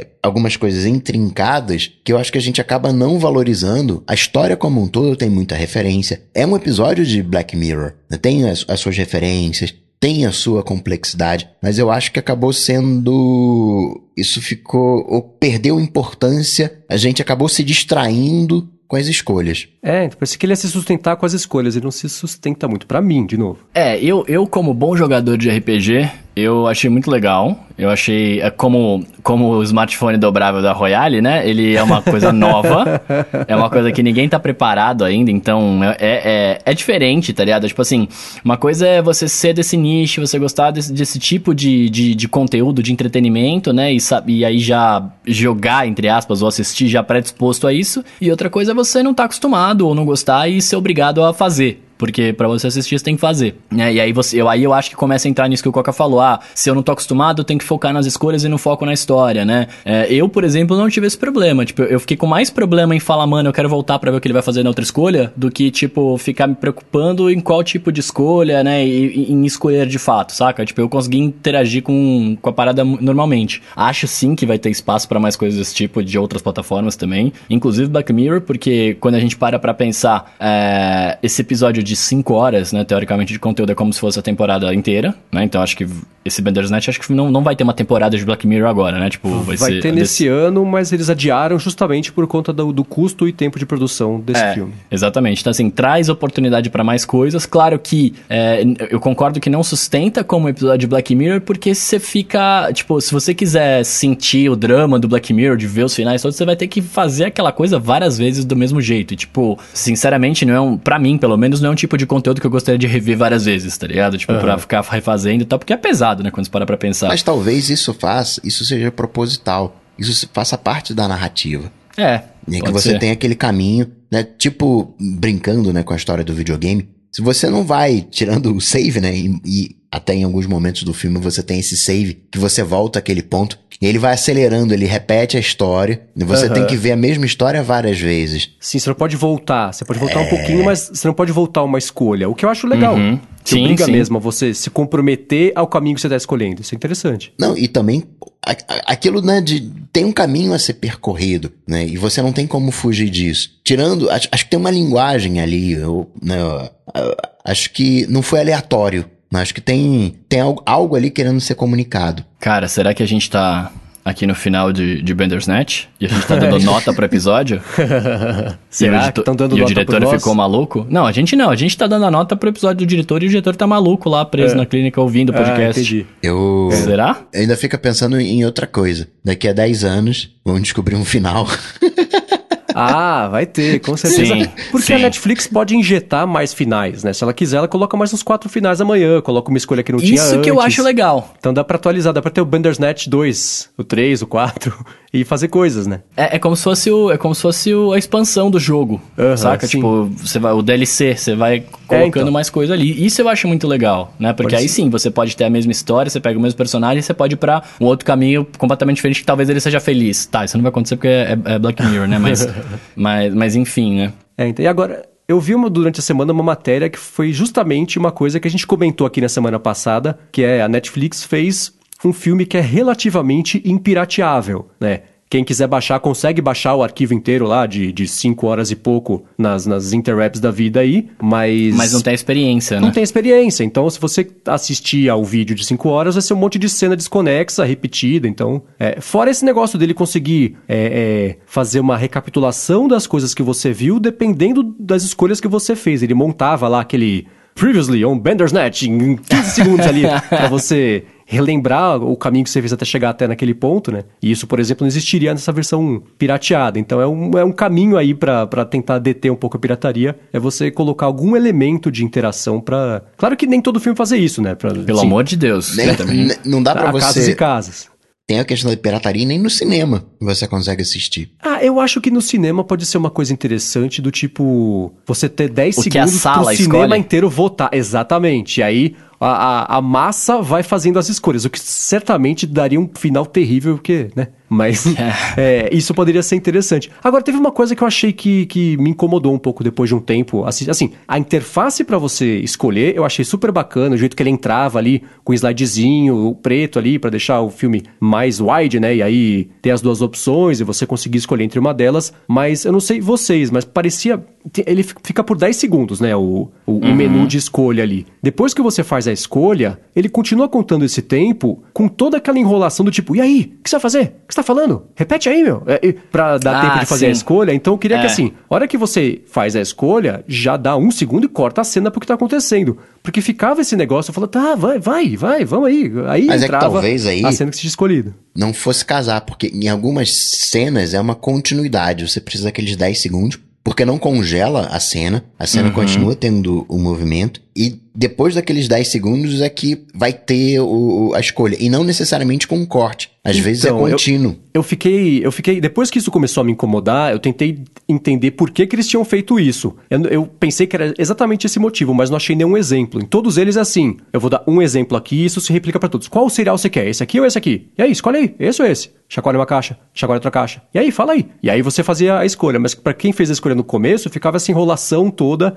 ganhando tempo aí pra dar os 10 segundos. Em todas as outras escolhas acontecia isso também. E aí, que álbum você vai escolher? Esse aqui ou esse aqui? E aí, tem esse e esse. Aí olha pra um, olha pro outro. Até porque quando você fala de questão de filme, né? Tipo, você vê que você escolhe a cena troca, né? Aham. Tipo, é outra mas, câmera, mas nesse então... caso do, do, do, do cereal, a cena continua e o cara leva pra frente, não tem um corte. O cara fica naquela enrolação e ele leva pra frente e co- colocando em cima da mesa o cereal que você escolheu. Sim, aí, mas aí já trocou, entendeu? Não, não teve o corte. momento da escolha. Não teve, não teve. Não, agora o Coca falou não teve. Quando você, quando você escolhe, é, Ele ele, fica- tá ele segurando os dois. Isso, ele E aí fica- ele vai pra frente já com o que você escolheu. Ele deixa um e pega o outro. Eu precisaria rever pra ver se tem algum corte aí, mas acho que não tem mesmo. Ó, não sei, hein? Vou ver. Vou ver de novo. Nessa parte, eu, eu confesso que nessa parte eu fiquei impressionado, porque é, a hora que ele mostrou os sucrilhos e o outro negócio lá, sei lá o que que era, eu falei, óbvio que eu vou pegar os sucrilhos, é muito melhor. Aí eu toquei nos sucrilhos, ele chacoalhou a caixa dos, dos sucrilhos e falou assim, é, isso aqui é meio infantil, mas você gosta, né? Aí eu falei, mano, não é possível que vai ser esse nível de interação. Tipo assim, eu toquei no negócio e ele já trocou pra falar o bagulho, sabe assim? Eu falei, Uhum. velho, não é possível, não é possível. E aí realmente não foi, né? Foi só essa cena coincidentemente, sem querer. Sim, é. é e a escolha, isso. pelo que eu entendi, depois eu vi, a escolha do cereal só afeta lá na frente, que a hora que ele liga a TV, tá passando o comercial do cereal. Então, se você escolher outro cereal, passava o comercial Ah, do outro cereal. Verdade. Era só isso. É tipo da música também, que não influencia tanto. Dependendo do- de que música você escolheu lá, qual dos dois álbuns, a hora O que Colin- o Colin pergunta pro Luke, "E aí, o que você escuta no dia a dia? Aí ele fala o que ele escuta, aí o Colin faz uma listinha. Eu acho que essa listinha muda um pouquinho. Ou o que o maluco fala que ele escuta no dia a dia muda um pouquinho. É isso, não- é, é irrelevante pro contexto história, da história. né? Até onde eu sei. Pode ser que tenha algum final aí que seja influenciado por isso, mas eu não consegui chegar em nenhum deles. Agora, o que eu gostei desse episódio, pelo menos é o que vem rolando no Black Mirror aí, são as referências aos outros, às outras coisas da série, né? Sim, o, o Tipo- símbolo do White Bear, a clínica São Junipero, né? São Junipero, é, o Metalhead que aparece o tempo inteiro. E, aliás, o Sim. Metalhead aparece porque o diretor, que é o David Slate, ele dirigiu o Metalhead, Aham. né? Então, acho que fica dando, fazendo um monte de referência várias vezes por conta do cara, né? Que falou, eu dirigi esse episódio, vou Sim, colocar sim. aqui, né? Agora, É. o nível geek hard, que eu não. Isso eu não, não peguei e não fui atrás também. Que assim, em alguma hora, no fone de ouvido de alguém, tá um chiado lá, um barulho. E aí, esse barulho pode ser traduzido para um QR Code. Uhum. E aí, a pessoa vai no QR Code, cai num site que você consegue baixar o jogo, que também é o nome do episódio. É o Nosedive, né? Que é o nome do Isso. episódio lá. E Isso, você só eu- consegue jogar esse jogo se você baixar o emulador lá Aham. do console dos anos 80. Então, O- é um eu peguei- absurdo. Eu tenho os links aqui, a gente coloca na descrição do episódio pra quem quiser jogar. É, eu, não, eu não vi, eu não, eu não baixei, eu não achei o QR Code, obviamente, mas eu, fui, eu vi no Reddit isso aí, eu vi lá e aí eu peguei os links, tá ligado? Aham. É, o mais animal disso é que você consegue jogar o jogo que o Colin tá desenvolvendo e o Bandersnatch. Ah, você consegue legal. jogar os dois. Achei que fosse só o Nosedive. Não, são os dois. Consegue- tem os dois lá pra você jogar. E aí, e, e olha isso, uma coisa mais legal ainda. Quando você entra no site dos caras, que é, é o tuckersoft.net, é, aparece assim: ah, esse é o nosso site na World Wide Web, não sei o que e tal. É, tá lá em construção. E se você clicar na parte de é, sobre, sobre, eu trabalho conosco, alguma coisa assim, abre uma página da empresa do, do cara, né? Da Aham. Tuckersoft. E se você clicar de novo, ele vai pra página de emprego da Netflix. Ah, legal. Isso é muito legal. O link tá aqui também, né? Pra, pra ver esse, esse bagulho aí. Mas é muito. Eu achei muito louco. Eu falei, nossa, olha, velho. E aí tem um monte de vaga lá. Pra, se quem Uhum. quiser trabalhar na Netflix, vai lá que os caras estão procurando um monte de coisa. Ah, divertido. E o Nosedive é irônico porque o maluco programou o jogo, o cara pulou da janela e no fim das contas ele pula da janela. Algum de vocês pulou da janela? Sim. Não, eu, eu não, eu não, mas eu escolhi os, dois pulando da janela. é, é, isso, isso. aí, tá, beleza. O- Não, na hora que ele deu a escolha, eu falei, bom, independente do caso, vai ser do tipo, pular da janela. Ele pula e fala, ah, acorda no carro. Foi mais ou menos isso que aconteceu. Exceto pelo Colin, que dependendo do que acontece, num ele pulou de verdade, no outro não. E eu, eu achei legal que o Colin some, né? Depois, pelo menos pra mim. Ele sumiu depois que É. pulou da janela. Então, tem um split aí também. Tem algumas. al- Em algumas situações, o Colin desaparece. E aí ele até deixa uma fita VHS lá. O, o- o estagiário da empresa fala: Ó, o Colin deixou isso aqui pra você, mas ninguém sabe onde ele tá, mas tô essa fita aqui. E tem um, em algum dos, do- dos storylines que, mesmo depois de ter pulado da janela, o próprio Colin dá a fita pro, pro maluquinho lá, com o documentário do, do autor do livro lá. Então. Ah. Esse é outro caso que, assim, mesmo fazendo as mesmas escolhas, ele, ele, ele escolheu aleatoriamente um- um- uma história diferente ali pra seguir. Da hora isso aí. Yep. Agora, é. Claro que isso não foi proposital, né? É mega né, ruim e todas as coisas. Mas uma coisa que eu achei mega curiosa, né? Isso de. Dentro desse meu olhar, né? De tecnologia impactando a nossa saúde mental. O que aconteceu com o Colin na vida real, né? Com a, a trollada do Twitter. Nossa, cara, isso. ah, Eu não vi Cara, o que que aconteceu isso aí. As pessoas imbecis fizeram o cara sair do Twitter, porque começaram a pegar no pé dele por sei, acho que pelo que- jeito que ele se vestiu na série, uma coisa A assim. sobrancelha gigante, o jeito. Por causa do ator? É, Enchendo o saco o do ator, é isso? Sim. Na verdade, ele aí, virou meme nossa. de pessoa feia. Ele virou meme de É. pessoa feia e acabou saindo do Twitter. E aí ele teve que falar, "Ó, gente, ah, obrigado pra todo mundo, mas, cara, não dá pra ficar no Twitter aqui, que tem, então, é, Ah, não é um ambiente cara- muito seguro, então tô indo nessa. Falou, Pois é, mas aí se você parar pra ver, não é só. Não foi só com o Colin, né? No, no Game of Thrones, o ator que faz o Joffrey lá também, o cara parou de ser ator por causa do- das pessoas que ficaram detestando Sério? ele. É, ele era, Sim. ele era um rei, você não viu Game of Thrones, mas ele é um rei lá, criança, que é mal pra caramba, mata todo mundo, maltrata, tipo, é- ele é mauzão e morre no coisa, né? E enquanto a, a temporada, a série tava rolando, os episódios que ele, eh, quando ele tava vivo, que ele fica vivo quatro temporadas, né?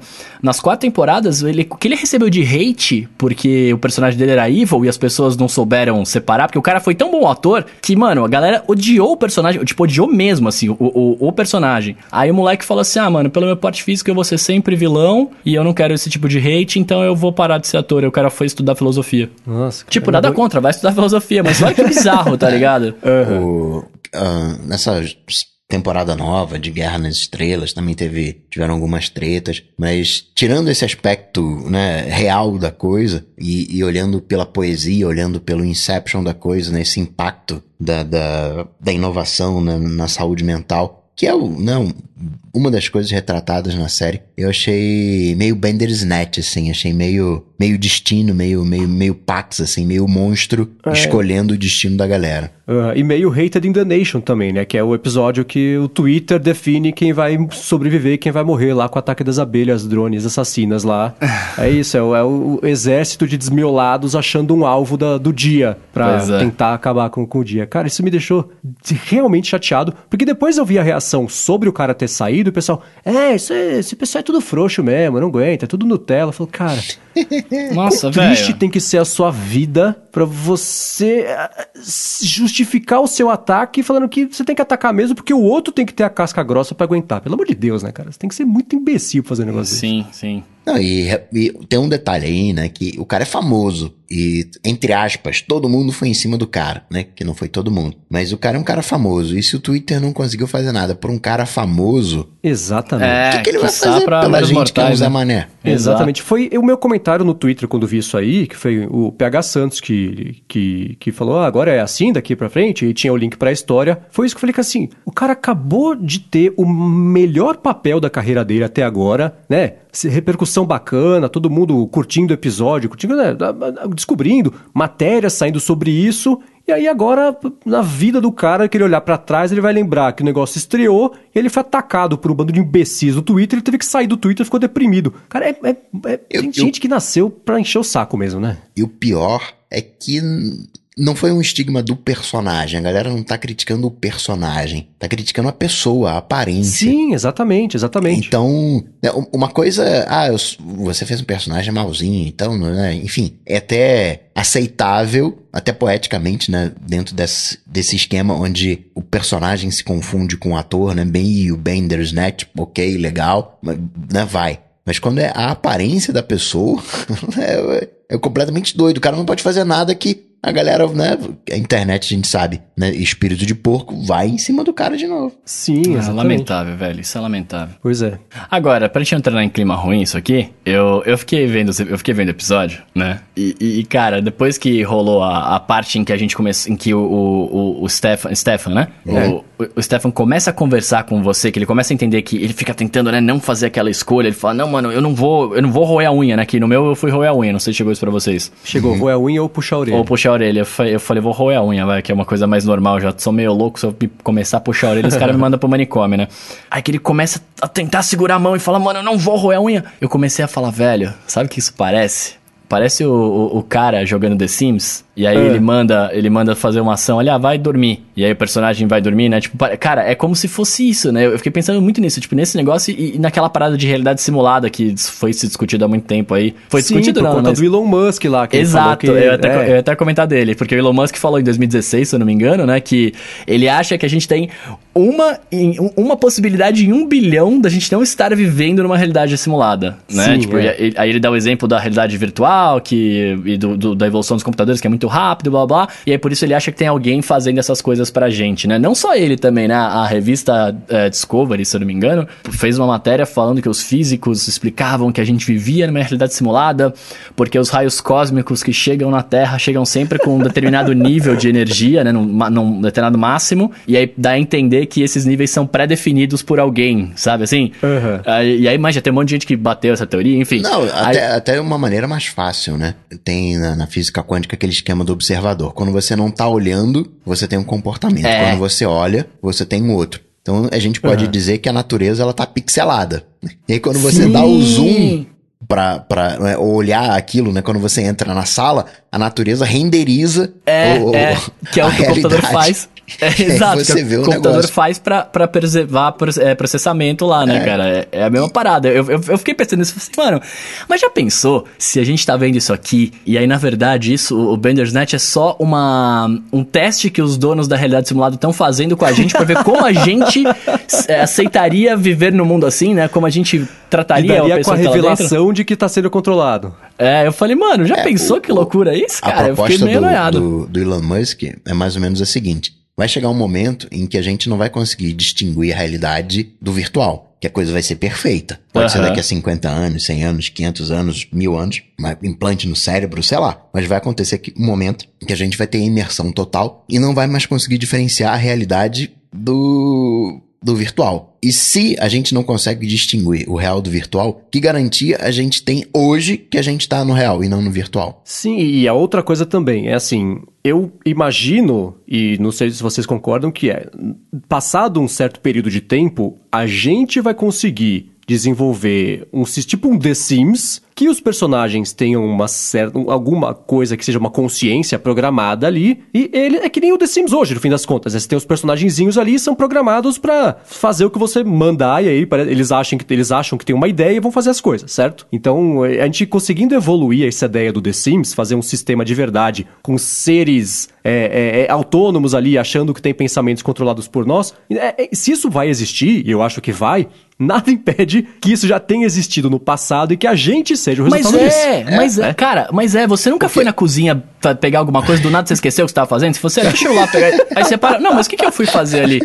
É isso, cara, é, é o programador lá digitando, você vai pegar uma água, aí você levanta, botar coisa, aí depois você para lá e fala, ué, não, não, o que que eu vim fazer aqui? O cara apagou a linha de código, apagou, não, água não, desencana. É exatamente é isso. isso cara, é, isso que tá acontecendo. Então, então assim, se existe uma chance disso acontecer, existe uma, é uma chance igual disso já ter acontecido, não, e a gente é o fruto disso. E, e, ou seja, se existe uma realidade e a gente na realidade consegue criar novas realidades tão reais quanto a realidade, a chance de você estar tá no nível 1 é uma em um milhão, porque você vai ter Sim. realidade dentro da realidade. Dentro do The Sims, você vai criar um jogo The Sims que vai criar um jogo The Sims. É. Então, a chance da gente estar tá no top, né, que é o que falou o Elon Musk, a gente de ser o real real é um em um bilhão, um zilhão, sei lá, porque você. É mais fácil tem... ganhar na Mega Sena que ser realidade base aqui. Ou você que programe pra você ganhar na Mega Sena. Fica Pode, eu gostaria, inclusive, se quiser me ajudar, tô aceitando.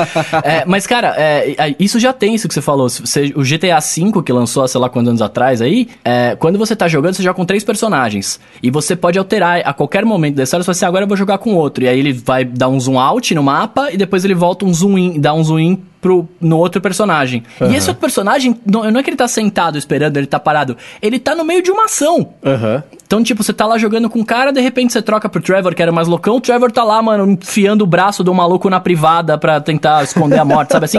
Então, e, esses bonecos estão vivendo dentro daquele jogo. Uhum. Tá ligado? Já tem isso, velho. De um vídeo, deve ter uns dois anos, que era o treinamento de motoristas do, do, do presidente americano. Eles estavam em limousines dirigindo de ré. Lembram desse Não. vídeo? Não. É um vídeo onde tem limousines correndo de ré. E a galera falando: caraca, isso aqui é o treinamento do, do, do, dos motoristas do presidente americano. Blá, blá, blá. E na verdade isso é uma cena de um jogo.